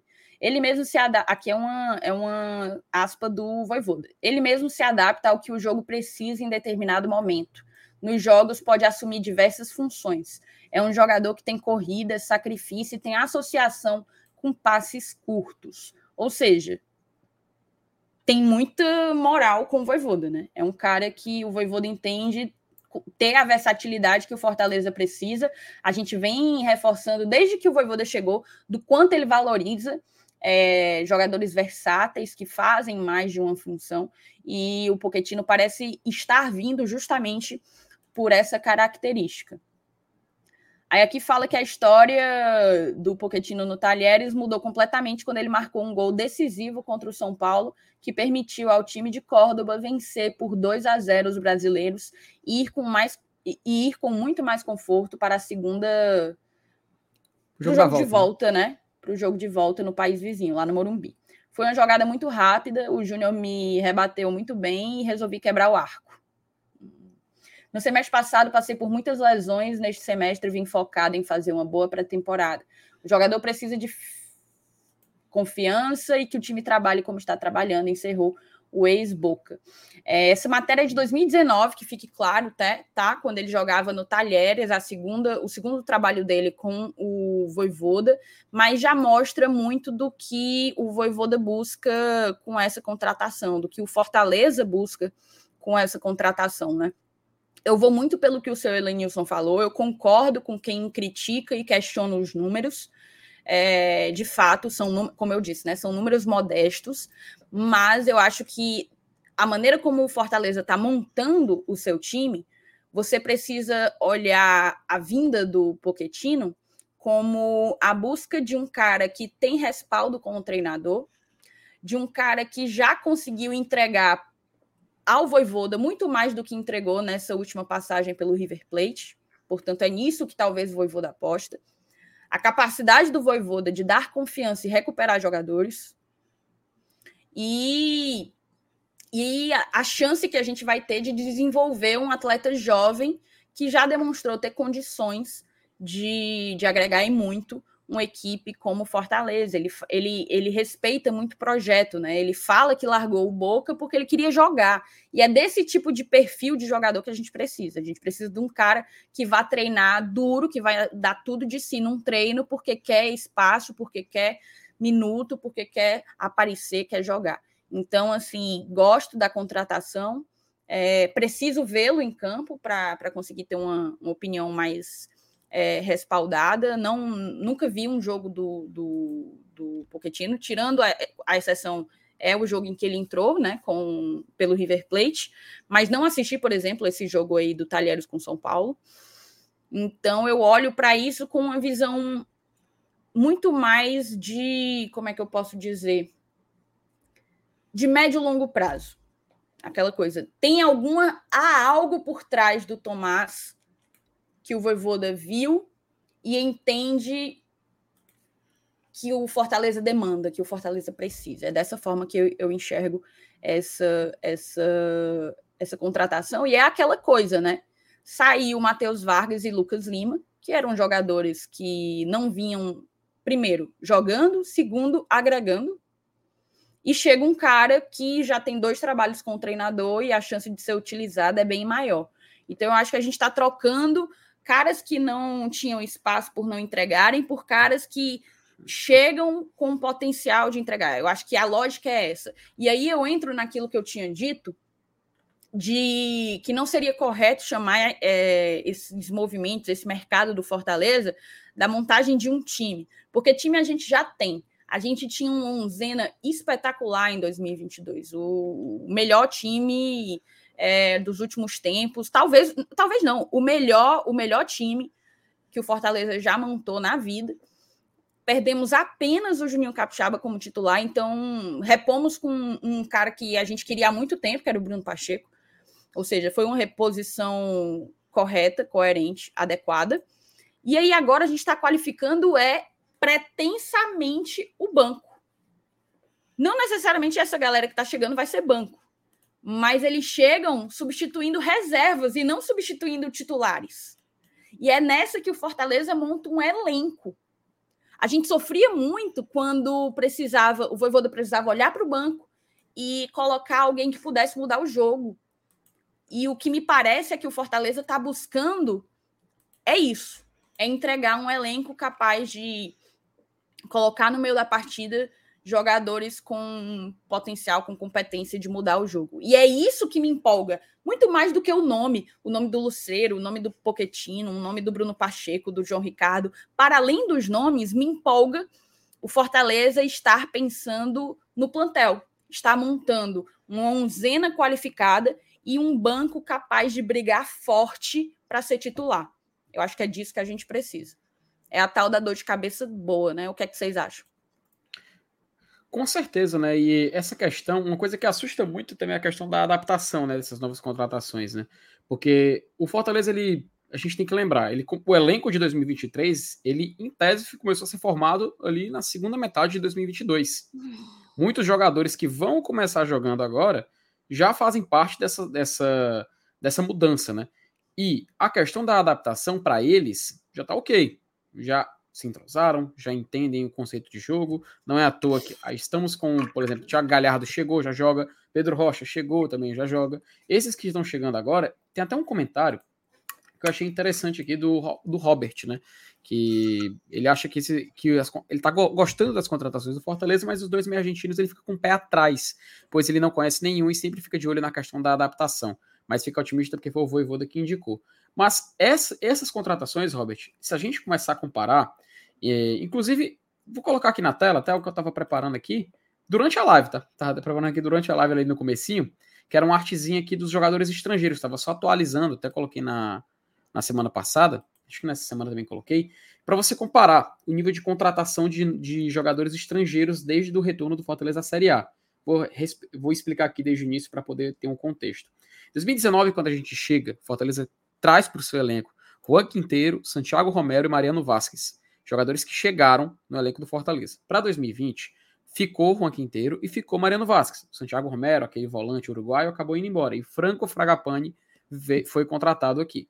Em 21, Quinteiro permanece, Mariano Vasquez permanece e chega Henriquez e De Pietri. Franco Fragapane volta, inclusive, estava emprestado do Tajeres na época. Em 2022, a gente teve o nosso recorde de rotação de estrangeiros no elenco que foi permanência de Angelo Henriquez e De Pietri. Angelo Henriquez acabou saindo muito cedo na temporada, mas ficou aqui jogando. E chegaram Landázuri, Sebadios, Brits, Otero e Silvio Romero. Tá? Tivemos essa rotação inteira na temporada de 2022, do início ao fim. Até porque o exemplo do Henriquez é muito claro porque saiu no início. Em 23, a gente já está começando, fechando esse set. É muito interessante a gente comparar, porque até a coloração ali do Pochettino e do Lucero está um pouco. não está totalmente verde, porque não é um anúncio feito, mas são jogadores que a gente coloca ali porque estão especulados e próximos de fechar. Já temos De Pietri, já temos Sebadios, Brits, Romero, Bernard, que já fechou e foi anunciado. Li Cara, Pochettino, o Pochettino está fechado. Está fechado, é, mas só questão de burocracia que eu não coloquei ali ele 100%. Mas Pochettino e Lucero. a gente vê que o Fortaleza ele já muda muito o seu, o seu, seu perfil de contratação, ele já contrata jogadores que sabemos que são certezas. Um exemplo, em 2020, Franco, Fra Franco Fragapane, ele chega aqui não era uma, uma certeza. A gente sabia que é um jogador que poderia se adaptar. Chegou também no meio de temporada. Os jogadores que a gente contrata em 23 são jogadores que, por, por casos como, por exemplo, do Poquetino, jogou com o Voivoda, o Lucero jogou no Colo-Colo, jogou no Vélez, é, foi acompanhado, obviamente. Na última Libertadores enfrentou o Fortaleza, fez gol, inclusive. Tem números espetaculares. 24 números gols, absurdos. 39 jogos é absurdo. E do, nas últimas duas temporadas, Thaís, não só no Colo-Colo, no Vélez ele já tinha números bons. No Colo-Colo ele potencializou isso. Ainda mantemos figuras importantes como o Brits, que sabemos que hoje no Fortaleza é impossível você escalar os 11 iniciais sem citar o Brits.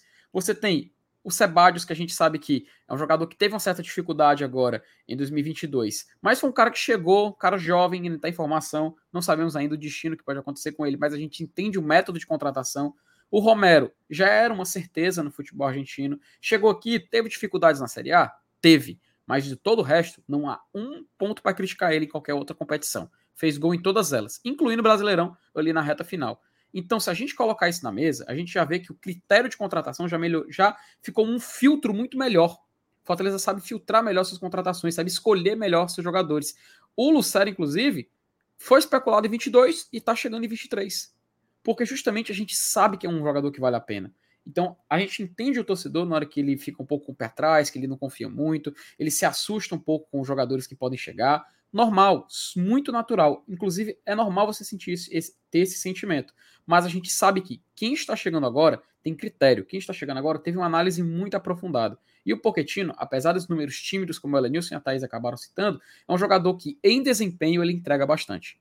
Em desempenho, ele é um cara que pode muito bem entregar aqui no Fortaleza. E tem um detalhe do jogo dele no, contra o Fortaleza no River, ano passado aqui na Arena Castelão, que ele inicia jogando, mas como até me lembraram ali no chat, o Enzo Fernandes era o cara que fazia mais esse lado direito do, do River Plate. O Pochettino, ele entra nesse jogo atuando um pouco mais central e do lado esquerdo. Por poucas vezes ele acabou indo ali para o lado direito e tudo mais. Inclusive no pênalti, se não me engano, foi algo meio que baseado nessa lógica. Então, é um jogador muito interessante. Não é porque os números deles não empolgam, até assim, se fosse para empolgar o número de gols dele, pô, ele, ele seria um atacante, então.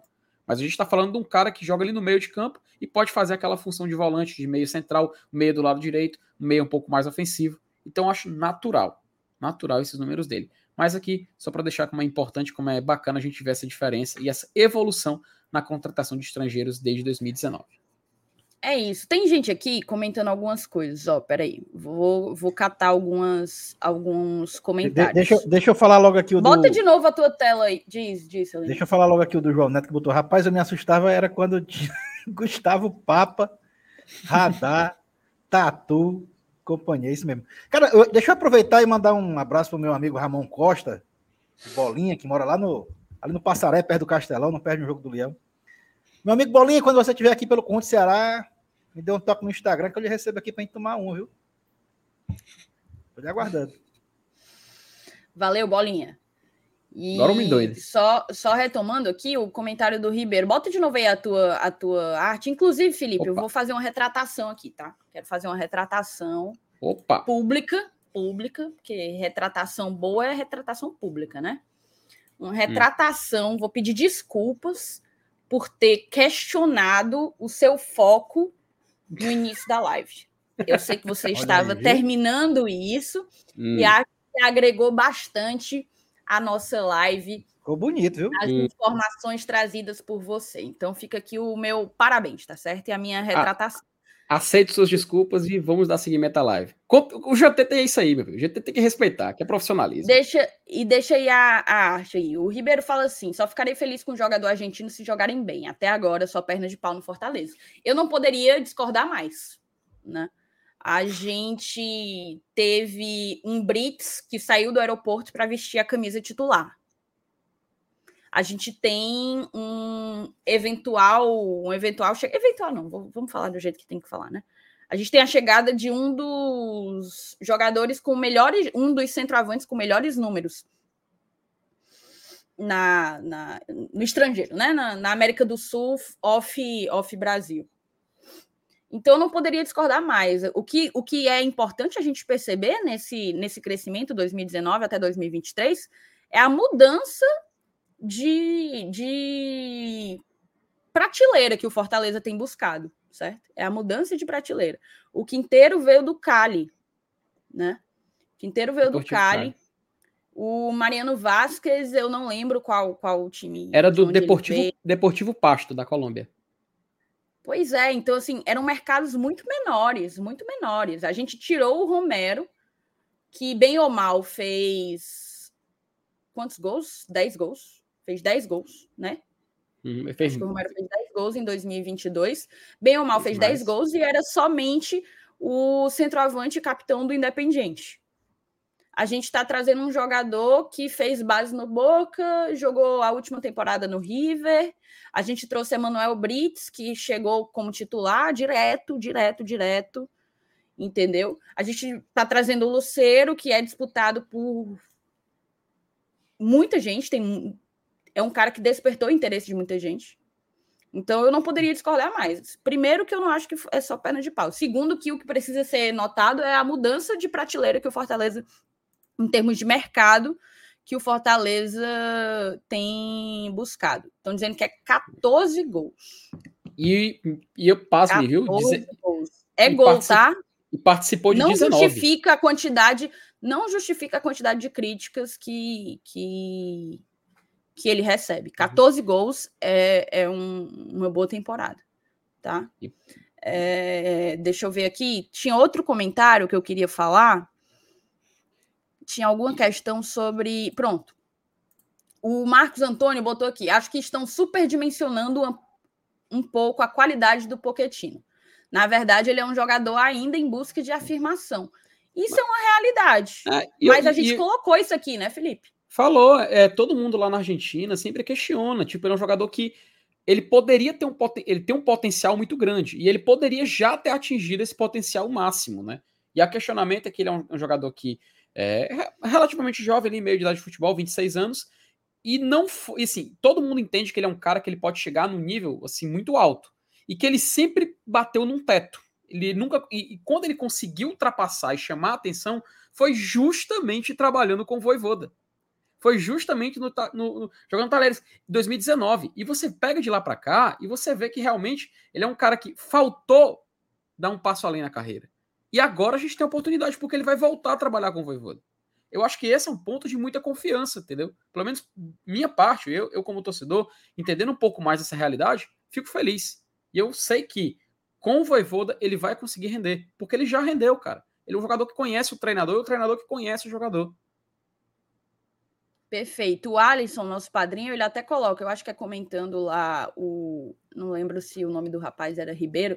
A gente está tirando o jogador do maior time do Chile, maior campeão do Chile, inclusive, meio-campista do River, capitão do atual campeão da Copa Argentina, que é o Bernard, no Colón. Então, assim, calma, né?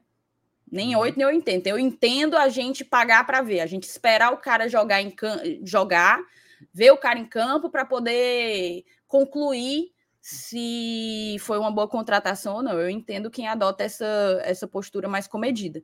Mas você dizer que a gente está contratando perna de pau, muito, muito longe disso. Muito, muito longe disso.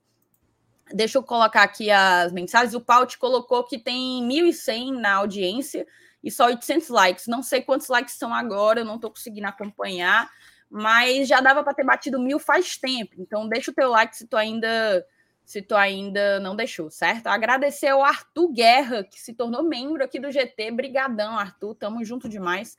Primeiro membro da noite, faça que nem o Arthur, seja membro a partir de R$ 4,99, você contribui para um Glória e Tradição cada vez mais forte. Você contribui para que a gente se dedique cada vez mais em prol do canal e do conteúdo que a gente produz por aqui. O Ailton Santos. Boa noite, galera. Sou atleticano, gosto muito do Fortaleza. O argentino está fazendo um excelente trabalho. Manda um alô para nós aqui em Teófilo Otoni, Minas Gerais. É, Miquil, Ana Clara, Vaninha, um abraço aqui é Galo. Cara, o torcedor. A gente chegou na galera do Galo doido, viu? Foi Vamos mesmo. lá. É. Um beijo pro Miquil, para Ana Clara, para Vani e para você, tá, Ailton? tô feliz. Eu vou, inclusive, acho que eu nem falei aqui. Falei não, porque é minha primeira live, né? Mas vou para BH mês que vem. Estarei em Belo Horizonte.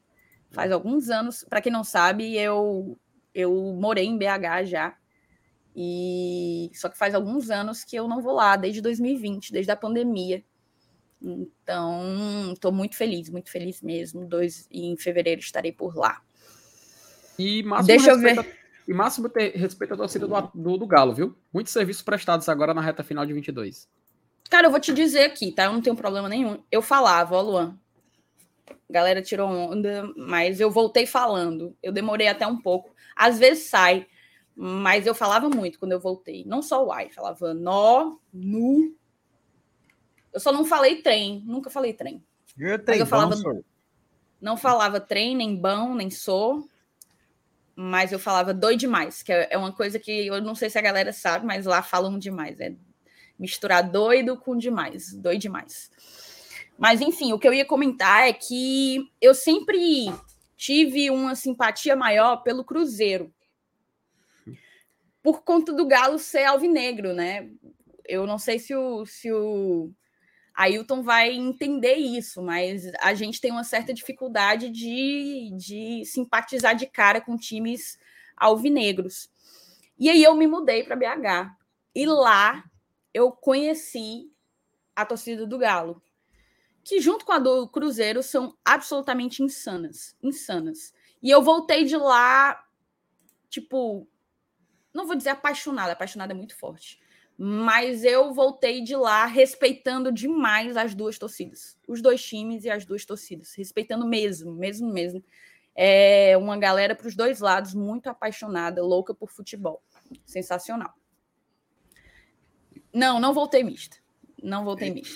Eu, eu, eu já fui no Mineirão, mas nos anos 90, acredita, Thaís? No Campeonato Brasileiro de 97. Eu fui Ele- um jogo no Mineirão, um jogo Atlético Mineiro e Palmeiras. O goleiro do Atlético ainda era o Tafarel na época. Ximaria, mancho. O Palmeiras venceu esse O jogo. Tafarel, 1 a 0. o Tafarel se, se aposentou lá, não foi? No, no Acho que Atlético? foi, Felipe. Eu nem me lembro se o último Não, foi no, foi no mas- Galatasaray, não, né? Não, É, não lembro agora. Não tenho certeza. Eu só sei que eu me lembro que eu tava com. O jogo foi às 9h45, foi uma, uma quarta-feira à noite.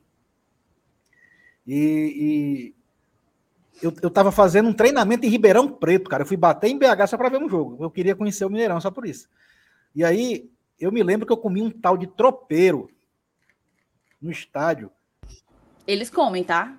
Vende Cara, é como, uma- como é uma vende quentinha, cachorro velho. quente aqui. É. De isopor. no- Ah, não sei como era nos anos 90. Hoje é isopor, assim. Nossa, mas. Cara, quase que eu não consigo comer todo. E aí eh, deu um efeito colateral daqueles, viu? É, faz gostoso mesmo, né? Do tempero mineiro. Cara, eu fui para um show no Mineirão em 2018, o show do Paul McCartney. E a galera comendo tropeiro, velho, no meio do show do Paul McCartney. Em pleno estádio, em pleno Mineirão. É uma coisa muito doida, muito doida mesmo. Mas, enfim, é, terminada, me perguntaram, cadê? Como que fala esse ônibus passa na Savassi em Minas Gerais, né? Mineirês. Eu não sei, eu não sei mais se eu sei fazer, mas seria alguma coisa estilo passo na Savassi? Eles têm essa, né? Passo na Savassi? Esse, esse homem passa É. a Savassi, Savassi? Não, Savassi, Não? Savassi, tem, você tem que esticar, entendeu? Esse homem Quando passa você a Savassi vai- no jogo quando do você Atlético. assim, né? Quando você chega num lugar, aí a pessoa, sei lá, no supermercado, aí você vai cumprimentar a caixa, aí ela fala, tá boa? Sempre, saudades, saudades. É um lugar que eu guardo no coração. Mas vamos embora, né? Vamos seguir aqui na sequência, que já são nove e meia, a gente ainda tem muita pauta para botar aí na tela. Ah. Informação, rapidinho. Chamou, falou. Aos sete minutos de acréscimo, Eu tô vendo aqui. faz 2 a 1 no Cordino e vai se classificando na Copa do Nordeste. Cara, Quem, quem fez gol? Vitória. o Vitória, Vitória. contra o Cordino. Meu, meu amigo do céu. Aos 52 minutos, Elenilson. Rapaz, parece que o Oswaldo não estreou bem, não, viu? A galera tava criticando aí a atuação dele. Ô, rapaz, diga isso não. Muito Puxado. doido. Puxado. Bora, vamos embora aqui. Vamos então falar de Luceiro, né? Luceiro, a repercussão ela continua lá no Chile. É, já teve essa nova informação aí do Merlo, eu vou procurar aqui enquanto vocês comentam. Mas é um cara que, vamos lá, o status da coisa. Ele se desvinculou, ele comunicou ao Colo-Colo que não vai querer ficar, não vai ficar, que vai exercer essa, essa cláusula de saída, né? E vai buscar um novo destino, vai buscar um novo clube para jogar. É, foi Luceiro que, que rompeu unilateralmente esse contrato e ele que vai pagar a multa, né? Que, que existe prevista em contrato essa cláusula de saída. O Colo-Colo diz que essa cláusula não existe, que é, ele tem uma interpretação diferente, que ela não é uma cláusula de saída, diz o Colo-Colo. Mas a informação que eu tenho é que há sim a possibilidade do, do, do Luceiro exercer a cláusula e sair pagando o valor estipulado lá. Então, o Colo-Colo disse que vai levar para a FIFA, mas já deu até entrevista dizendo que largou a toalha, jogou a toalha, né? E, está seguindo a vida. Está seguindo a vida. Que bom, vá-se embora. Mas os caras estão magoados, viu, com a gente? Estão bem magoadinhos, bem magoadinhos. E assim, sabe, a gente tem que a gente tem que entender um pouco que não se assustar muito.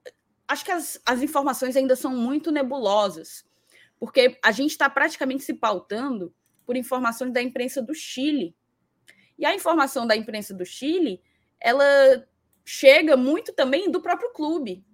Então é natural que ela venha já com um certo viés pesando para um lado, demonizando o jogador e colocando o Colo-Colo como uma enorme vítima. Foi esse o movimento que eu vi desde o início uma tentativa de Colo-Colo e até mesmo da imprensa de demonizar o jogador, e de fato aparentemente conseguiram, porque muitos torcedores comeram essa corda, né? Demonizar o jogador como um, um grande vilão, um mau caráter e tal, e acabar camuflando o que pode ter sido um erro gigante de, de redação contratual, né? E assim, tá? Luceiro não é o único. O Colo-Colo perdeu quatro titulares nos últimos dias, nas últimas semanas, de uma lapada só. Um porque o Suazo, porque o contrato terminou mesmo, mas teve outro com uma situação semelhante ao do Luceiro. Questão contratual. Então, assim, é, a gente tem que esperar as, as informações irem vindo para não se pautar apenas pelo que a imprensa chilena coloca para gente, porque são informações que podem podem corresponder à, à parte da realidade, mas podem também estar ali é, reverberando um discurso adotado pela diretoria, pela gestão do Colo-Colo, para não sair como uma gestão incompetente. Né? Mas eu queria ouvir de vocês o, como que vocês avaliam a chegada do Luceiro no Fortaleza? É um cara que joga como uma referência, né? Então, a gente pode lembrar que o Thiago Galhardo foi o nosso centroavante desde que chegou. Como que a gente colocaria Luceiro para jogar ao lado do Galhardo? Foram poucos os jogos, acho que só teve um jogo que o Voivoda saiu com Romero e Galhardo, um ou dois. Os dois jogando juntos, né? De saída. Como que a gente poderia ver aí um Fortaleza jogando com o Luceiro e com o Thiago Galhardo? Tu primeiro, seu Lenils. Pois é, eu, eu, eu não sei se o, o, Luceiro ele tem uma característica tão assim idêntica à do, à do Silvio Romero. Eu acho, eu acho, o, eu acho que ele se movimenta mais, entendeu? Não, sim, eu tô falando do Galhardo. É. Não, beleza. Mas assim, pode ser então que até por isso ele, se, ele pode até se encaixar melhor com o próprio jogo do Galhardo. É, os dois se movimentando, eu acho que pode ser uma, uma opção assim de um, de um ataque mais leve, mais rápido, dependendo da circunstância do jogo.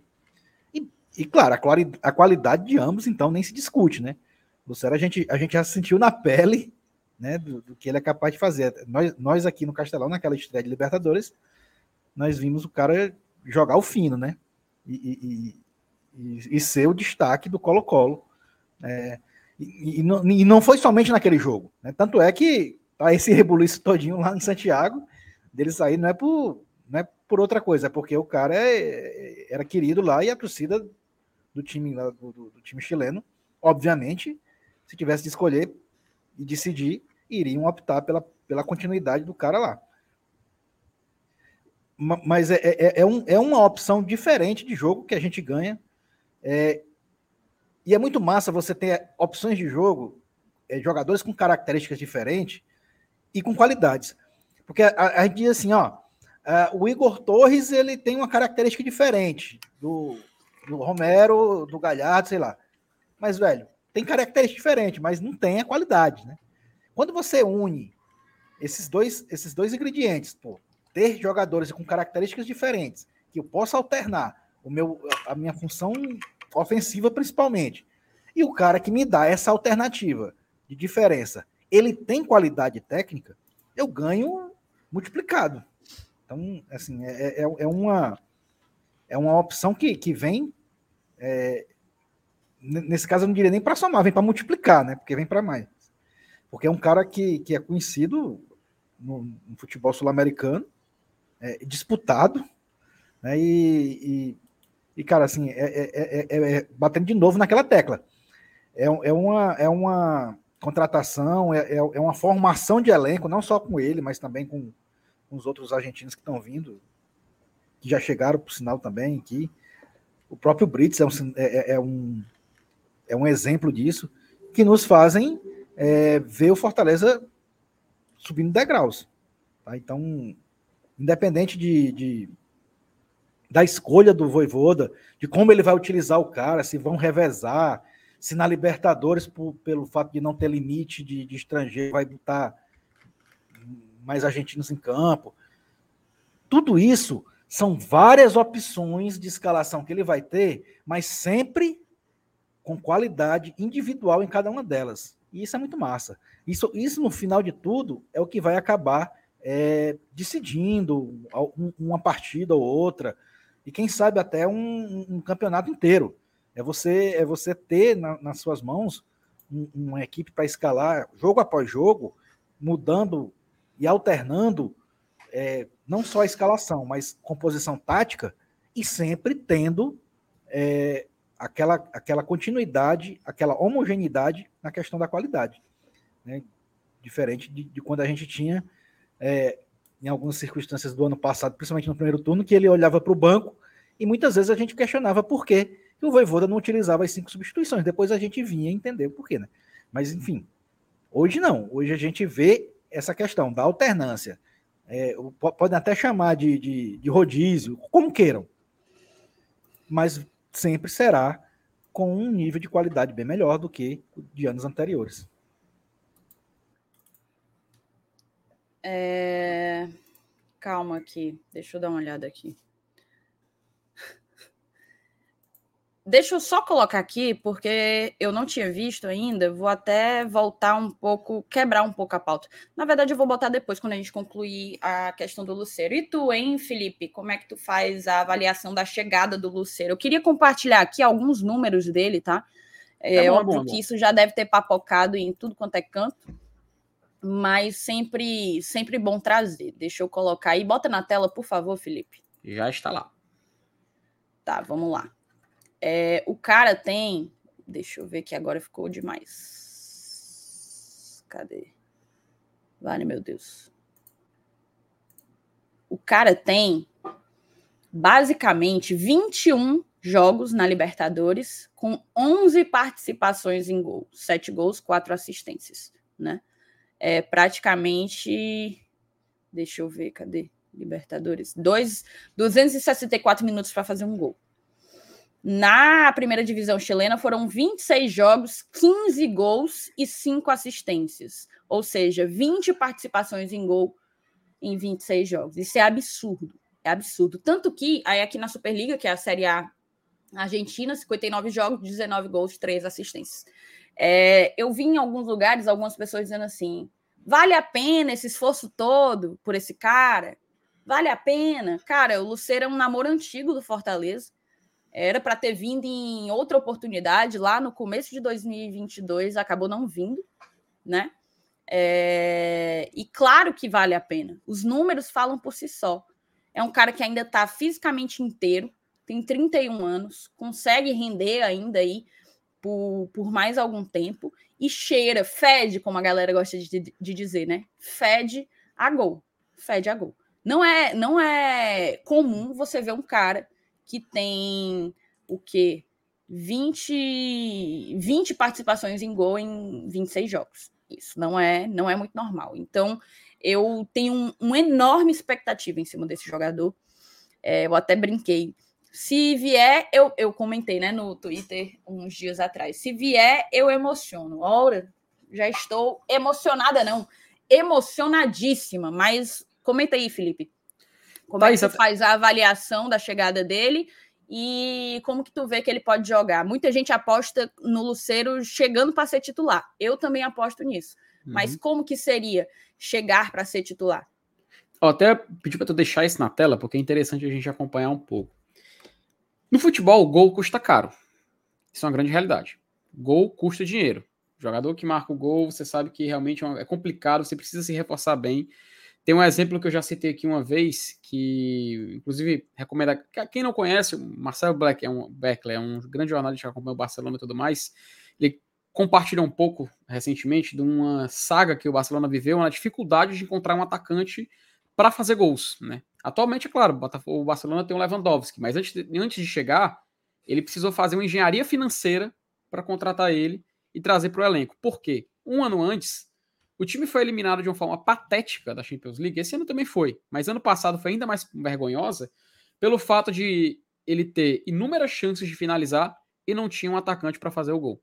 Os atacantes que eles tinham, infelizmente, não, tavam, não estavam no nível que o Barcelona queria para poder disputar essas competições. O que eu estou querendo dizer com isso? Que o Fortaleza não tem? Não, pelo contrário. Por que, que eu estou usando essa lógica? Ele custou muito caro para o Barcelona. Teve que fazer uma engenharia financeira para trazer o jogador. Afinal, eles, eles vivem uma crise lá e tudo mais. O Lucero, ele é um cara que você pode até achar que o esforço para trazer ele está sendo muito grande. Você pode achar que a história que está acontecendo dele no Colo-Colo muito complicada. Sim, Todos nós temos o direito de achar isso. Porém, é um esforço que vale a pena.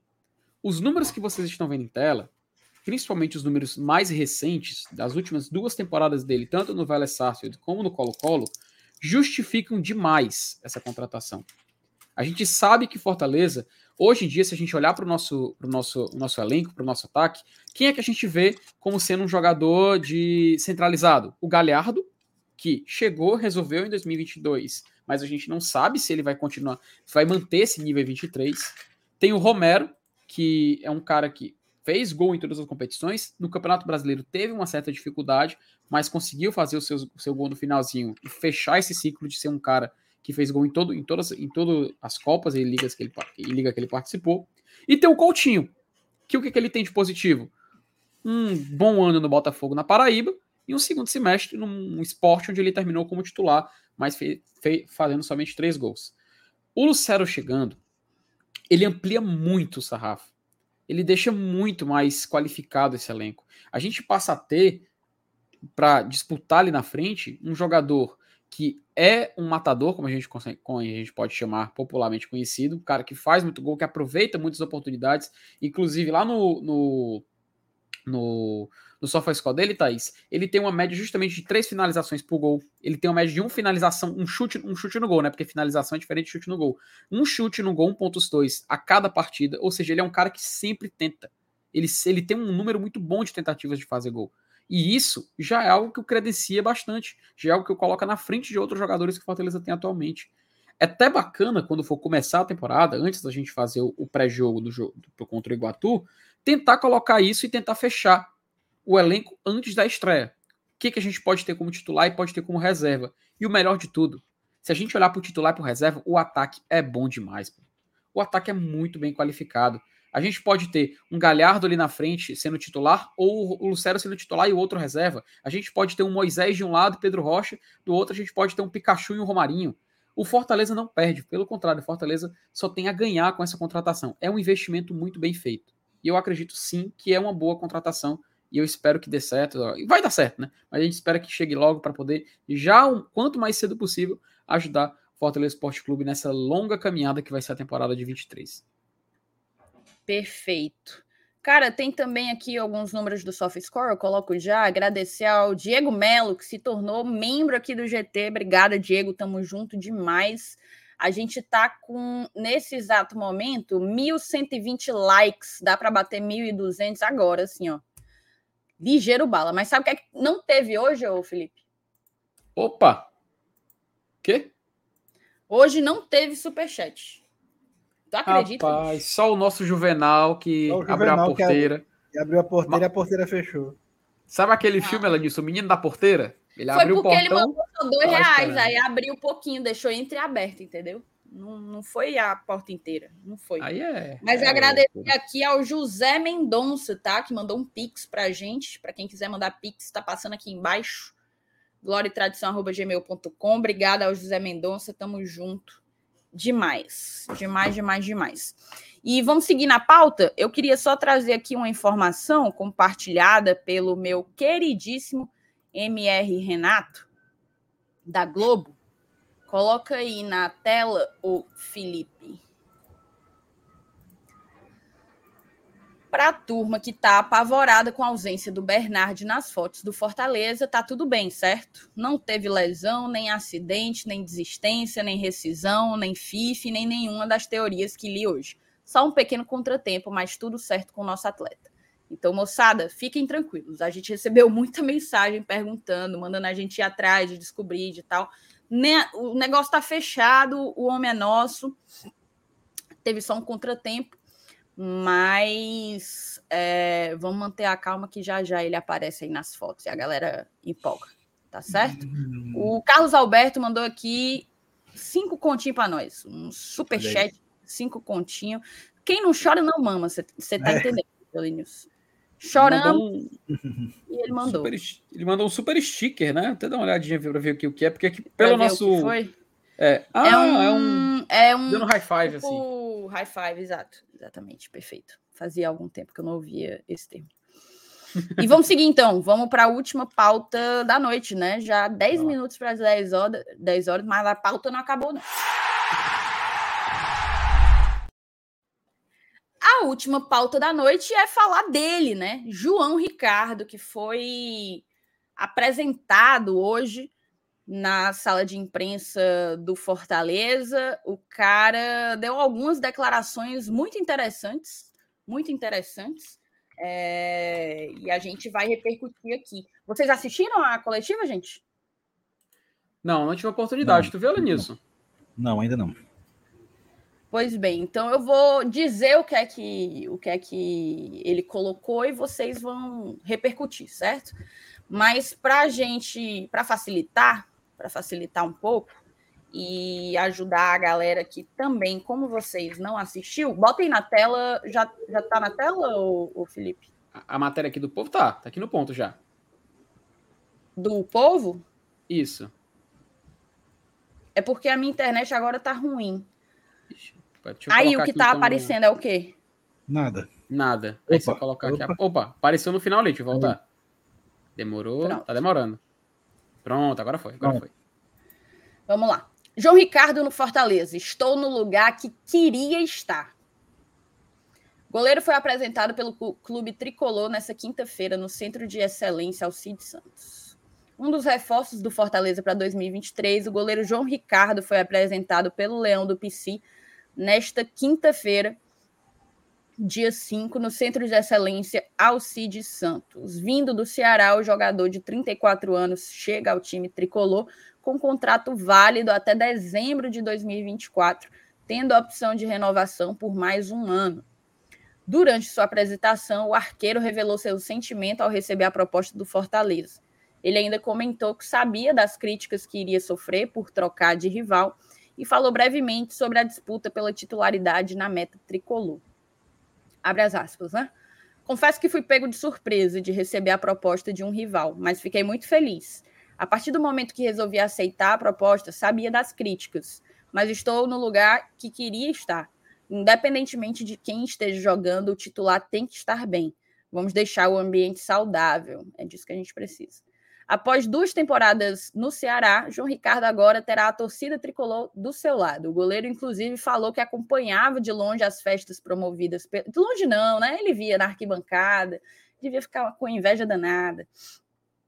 Falou que acompanhava de longe as festas promovidas pela nação leonina nas arquibancadas. Agradeço o apoio do torcedor do Fortaleza, que gostou muito da minha contratação. Jogando do outro lado, a gente acompanhava de longe a festa do torcedor. É uma festa muito bonita. Tenho certeza de que a gente vai fazer um grande ano. O Camisa 1 defendeu o Alvinegro de Porangabuçu entre 2021 e 2022, com 75 jogos disputados. No Fortaleza, ele terá a oportunidade de disputar a sua primeira Libertadores da América. Aí, aí são outros 500. São outros 500. João confidenciou que esse foi um dos motivos preponderantes para o acerto com o clube.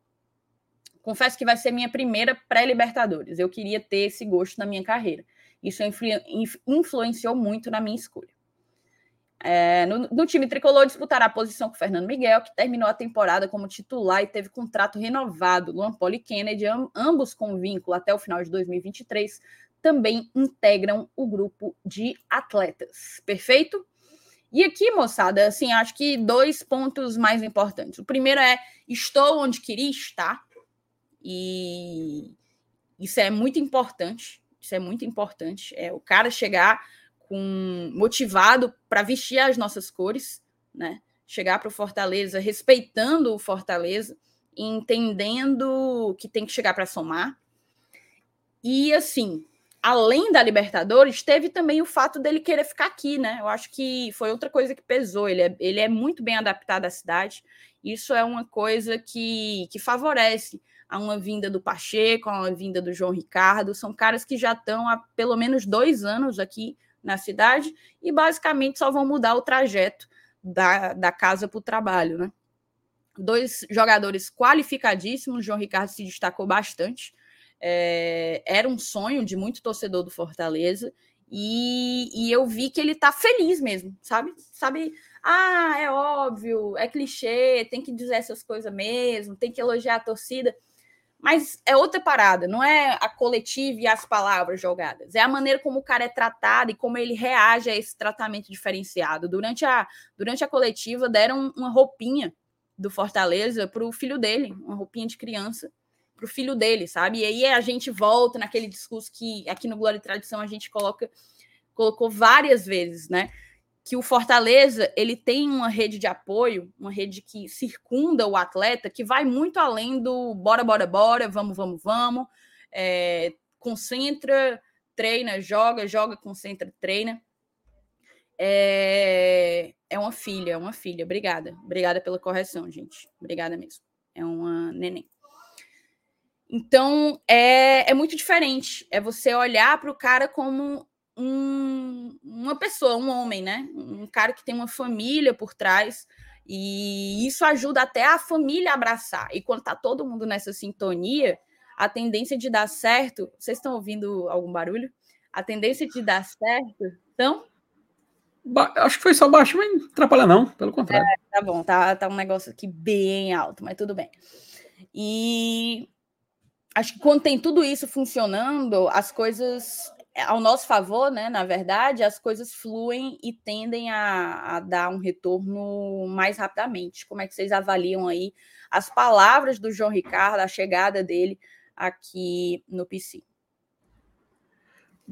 Assim, antes de tudo, eu achei bacana ele ter citado que via a festa da torcida, né? A gente percebe que, é, cara, é impossível. Mesmo, mesmo que você jogue no rival, não tem como você deixar de prestar atenção na, nos mosaicos, na festa, na música, a torcida não parando de cantar. É, é, é, complicado você jogar contra e você não você evitar saber que aquilo ali é uma realidade que você está vendo, que é algo extraordinário. A torcida do Fortaleza é incomparável. Mas assim, me, ele disse que foi pego de surpresa pela proposta. Eu não vou duvidar, não. Até porque, geralmente, quando o cara tá lá ambientado, né, trabalhando no clube, é muito difícil você ter uma noção, assim, de como tá funcionando o mercado, de que você vai ser querido por outros clubes e tudo mais. Então, faz muito sentido ele dizer que foi pego de surpresa por essa proposta do Fortaleza, né? E, assim, é, o fato dele dizer que ele espera jogar uma pré-Libertadores, só que se vai estar Libertadores, Fortaleza passar de fase, ele acabar jogando a fase de grupos e tudo mais, eu entendo demais. E ele falar que isso é um tempero e falar que isso é uma, uma motivação a mais para ele vir para cá, só mostra como os resultados, né, Lenilson, que a gente consegue dentro de campo, a post, o, o, o, patamar que o Fortaleza se coloca, a posição que ele se coloca, é um atrativo gigante, né? É um atrativo gigante. A gente sabe que tem a questão da moradia que você citou, Thaís, a gente sabe que tem a questão da, dos, das competições que Fortaleza vai disputar e que ele disputaria se ele continuasse no Ceará, por exemplo. A gente sabe que isso faz uma grande diferença, mas também tem a questão do, do profissional que vai treinar ele. A questão do técnico, a questão do voivoda aqui é mais um atrativo. A gente lembra que quando o Fortaleza tinha o Rogério como técnico, muita gente, muitas vezes a gente falava, pô, o jogador ele recebe a ligação do Rogério, ele já fica ansioso para querer chegar. Da mesma forma, quando o cara vê que o treinador que está lá é o Juan Pablo Voivoda, que hoje a gente fala sem medo nenhum que é top 3 de treinadores assim mais, mais bem-sucedidos no futebol brasileiro. Não tem nenhum medo de dizer isso. Até quem diga que tem até quem diga que é top 1. Existe debate, mas para mim é top 3 fácil, não tem Eu acho que ele é o segundo melhor. É, talvez só o Abel Ferreira, talvez só o Abel que que, que consiga se colocar num espaço acima. Mas no fundo, o Fortaleza hoje ele tem uma vitrine muito boa, cara. Ele chama muita atenção. É difícil o cara hoje dizer não. Para você, a gente está falando aqui o programa inteiro de um jogador que estava no River Plate e outro que era o, o, atual titular e jogador mais importante do maior clube do futebol chileno, pô. Os caras querendo vir para cá. Fortaleza hoje é esse tipo de clube. Fortaleza hoje atrai esse tipo de jogador. O João Ricardo, ele é um cara vencedor, pô. Ele é um cara de Série A, é aqueles jogadores que a gente bate o olho e a gente vê que ele tem uma um certa. A gente costuma dizer, até eu acho um, um, um, pouco mais ou menos assim, falar dessa forma. Mas existem jogadores que você vê que tem uma certa grife. O João Ricardo é ele que você olha para ele e enxerga um jogador de Série A de Campeonato Brasileiro. Você vê que ele é. Ele era, era o que era para ter vindo em 2014, era? Ele exatamente, ela disso. Aquela confusão de casa, lembra? Meu foi outro Ricardo, né? Meu foi outro Ricardo. Pegou com delay. Inclusive, Edilson, tem gente que não sabe dessa história. Tu quer explicar rapidinho aí pra galera ou não? É, é, é, é uma da, da, das, das grandes trapalhadas né, da, da nossa época de, de, amadorismo de Série C. O, Mas isso é lenda ou é real? É, é real. É real. O, né? o Icasa teve. A, o João Ricardo jogou no Icasa e o Ricardo também jogou no Icasa. O Fortaleza, ao contratar o Ricardo, achava que estava contratando o João Ricardo. Por isso que a gente tomou aquele gol do Macaé. Porque se fosse o João Ricardo naquele jogo contra o Macaé, a gente não tinha tomado gol. Quem tava no gol era o Ricardo errado. Mas enfim, né, cara? Uh, então acho que essa, é, essas palavras dele nessa, nessa apresentação, acho que é um grande exemplo de como Fortaleza hoje é esse clube. É esse clube, essa grande vitrine, e o cara quer vir jogar. E assim, que bom que a gente chegou nesse patamar que bom que a gente consegue convencer jogadores assim a virem para o Fortaleza. É muito bacana, é muito bom a gente ver João Ricardo aceitando, Christian Bernardi fechando também, jogadores como o Lucero, o Pochettino, enfim. Acho que é um grande, é um grande, é um grande momento, é um grande momento para a gente ter orgulho do Fortaleza Esporte Clube e que tenha sucesso, e que o João Ricardo tenha sucesso, porque a gente sabe que futebol ele tem e que ele vai ter as ferramentas necessárias para desenvolver ainda mais aqui em 2023. E, e outra coisa, cara, ele, ele é infelizmente, a gente tem que dizer, né? Ele, ele, ele, ele saiu de um clube que agora está numa divisão inferior, não é só por causa de Libertadores, né? Mas tem outros atrativos. Mas é interessante ele reforçar, óbvio, isso a gente já sabe, mas é. o, o jogador reforçar na coletiva de apresentação que um time jogar uma, uma competição como a Copa Libertadores dá uma carta, né? Dá mais uma carta para ele numa disputa de, de Sim. uma negociação, numa disputa por Apesar jogador. Apesar de que lá ele já estava como titular consolidado. E aqui não, ainda não. Sim, ah, exato. E, e olha só, né? Ele trocou. É porque, na verdade, não é só a Libertadores, né? Ele trocou uma Série B por uma Série A. Perfeito, isso. Ele mesmo. trocou um time que não vai disputar nada além de Série B e campeonatos locais por um time que vai para a Copa Libertadores. Então, o fato da gente ficar buscando essas Copas, essas competições internacionais, dá ao Fortaleza é, mais capacidade como é que eu posso dizer, de barganha mesmo, mais poder de barganha para buscar jogadores mais qualificados, mudar de prateleira. Aquela prateleira que a gente estava falando até um pouco tempo atrás, quando o Felipe trouxe os estrangeiros que passaram por aqui. Então é isso, é buscar sempre estar tá alcançando os melhores campeonatos, porque isso vai, para além de uhum. trazer é, respeito esportivo, respeito institucional, traz também um outro olhar do jogador ó, para com o Fortaleza, entendeu? E, e, e, tem um detalhe: jogador, a gente pensa que jogador ele só vai pro treino, joga e volta para casa. Jogador vê jogo. Jogador chega em casa, ele vai, assistir, ele vai assistir futebol. Jogador assiste Libertadores. Vocês acham que assim, vamos, vamos se colocar não na posição todos. de... Não, não são todos. Jogadores é. que. Porque é verdade. Se eu é não me lembro, se eu não me engano, o Neymar disse que não assiste jogo nenhum. Ah, mas é, que explica muita coisa. Mas assim, se a gente se, se a gente colocar, se colocar no, nesse lugar de um jogador que chega, chega lá depois do treino, não tem jogo no dia, e ele vai assistir um jogo que tá passando, Libertadores. O cara que nunca jogou, ele vê o estádio adesivado, ele vê a música tocando antes de começar a partida, ele vê o clima, ele sabe que é algo diferente. E ele sabe que se ele tiver a chance de jogar isso um dia, ele tem que agarrar. Jogar. Isso não vale só para Libertadores. Vale também para patamar, patamar europeu, quando o cara assiste a Champions e sonha em jogar a Champions. Isso aí faz parte da, da mentalidade de um jogador que quer viver uma grande experiência, que ele quer jogar grandes jogos, que ele quer estar presente em grandes conquistas. Isso faz parte da mentalidade de um cara que quer esse tipo de coisa. O João Ricardo citar isso na entrevista, inclusive, e falar disso, mostra que ele é um cara que tem esse tipo de ambição. E isso eu acho muito positivo, pô. Eu acho que é uma grande, representa uma grande representação de um jogador que chega aqui para querer ser titular. É uma frase dele, ele quer jogar essa, essa, essa Libertadores, ele quer tentar chegar na pré-Libertadores tentando ser titular. E que bom, que bom que a gente tem Fernando Miguel e que a gente tem João Ricardo brigando por uma titularidade. Pô, eram os dois goleiros do futebol cearense no ano passado. Os dois goleiros, talvez do futebol nordestino no ano passado, futebol brasileiro ali no ano passado.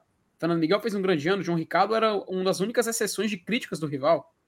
Então, hoje o Fortaleza pode se dar o luxo de ter esses grandes goleiros e que a gente vai ver. O que tiver mais preparado, por enquanto a gente sabe que o Fernando Miguel tem uma vantagem na frente por já estar presente no elenco, já ter toda essa questão de ambientação, mas vai ser muito bacana. Vai ser muito bacana ver um cara que quer também jogar Libertadores pelo Fortaleza, lembrando que o Fernando Miguel ainda não jogou, a Libertadores pelo Fortaleza.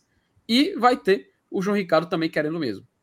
Acho que a gente só tem a ganhar, porque é uma competição boa, saudável e com dois grandes profissionais. E quem for a campo no dia 23, pô, vai ser uma honra. Vai ser uma honra assistir o Fortaleza na Libertadores com quem, quem, quem estiver que esteja ali por debaixo das traves. Felipe, é, é verdade que a gente tem um alerta pênaltis? Alerta de pênaltis, tá? Alerta de alerta pênalti de pênaltis. PV. PVzinho de açúcar. É, rapaz.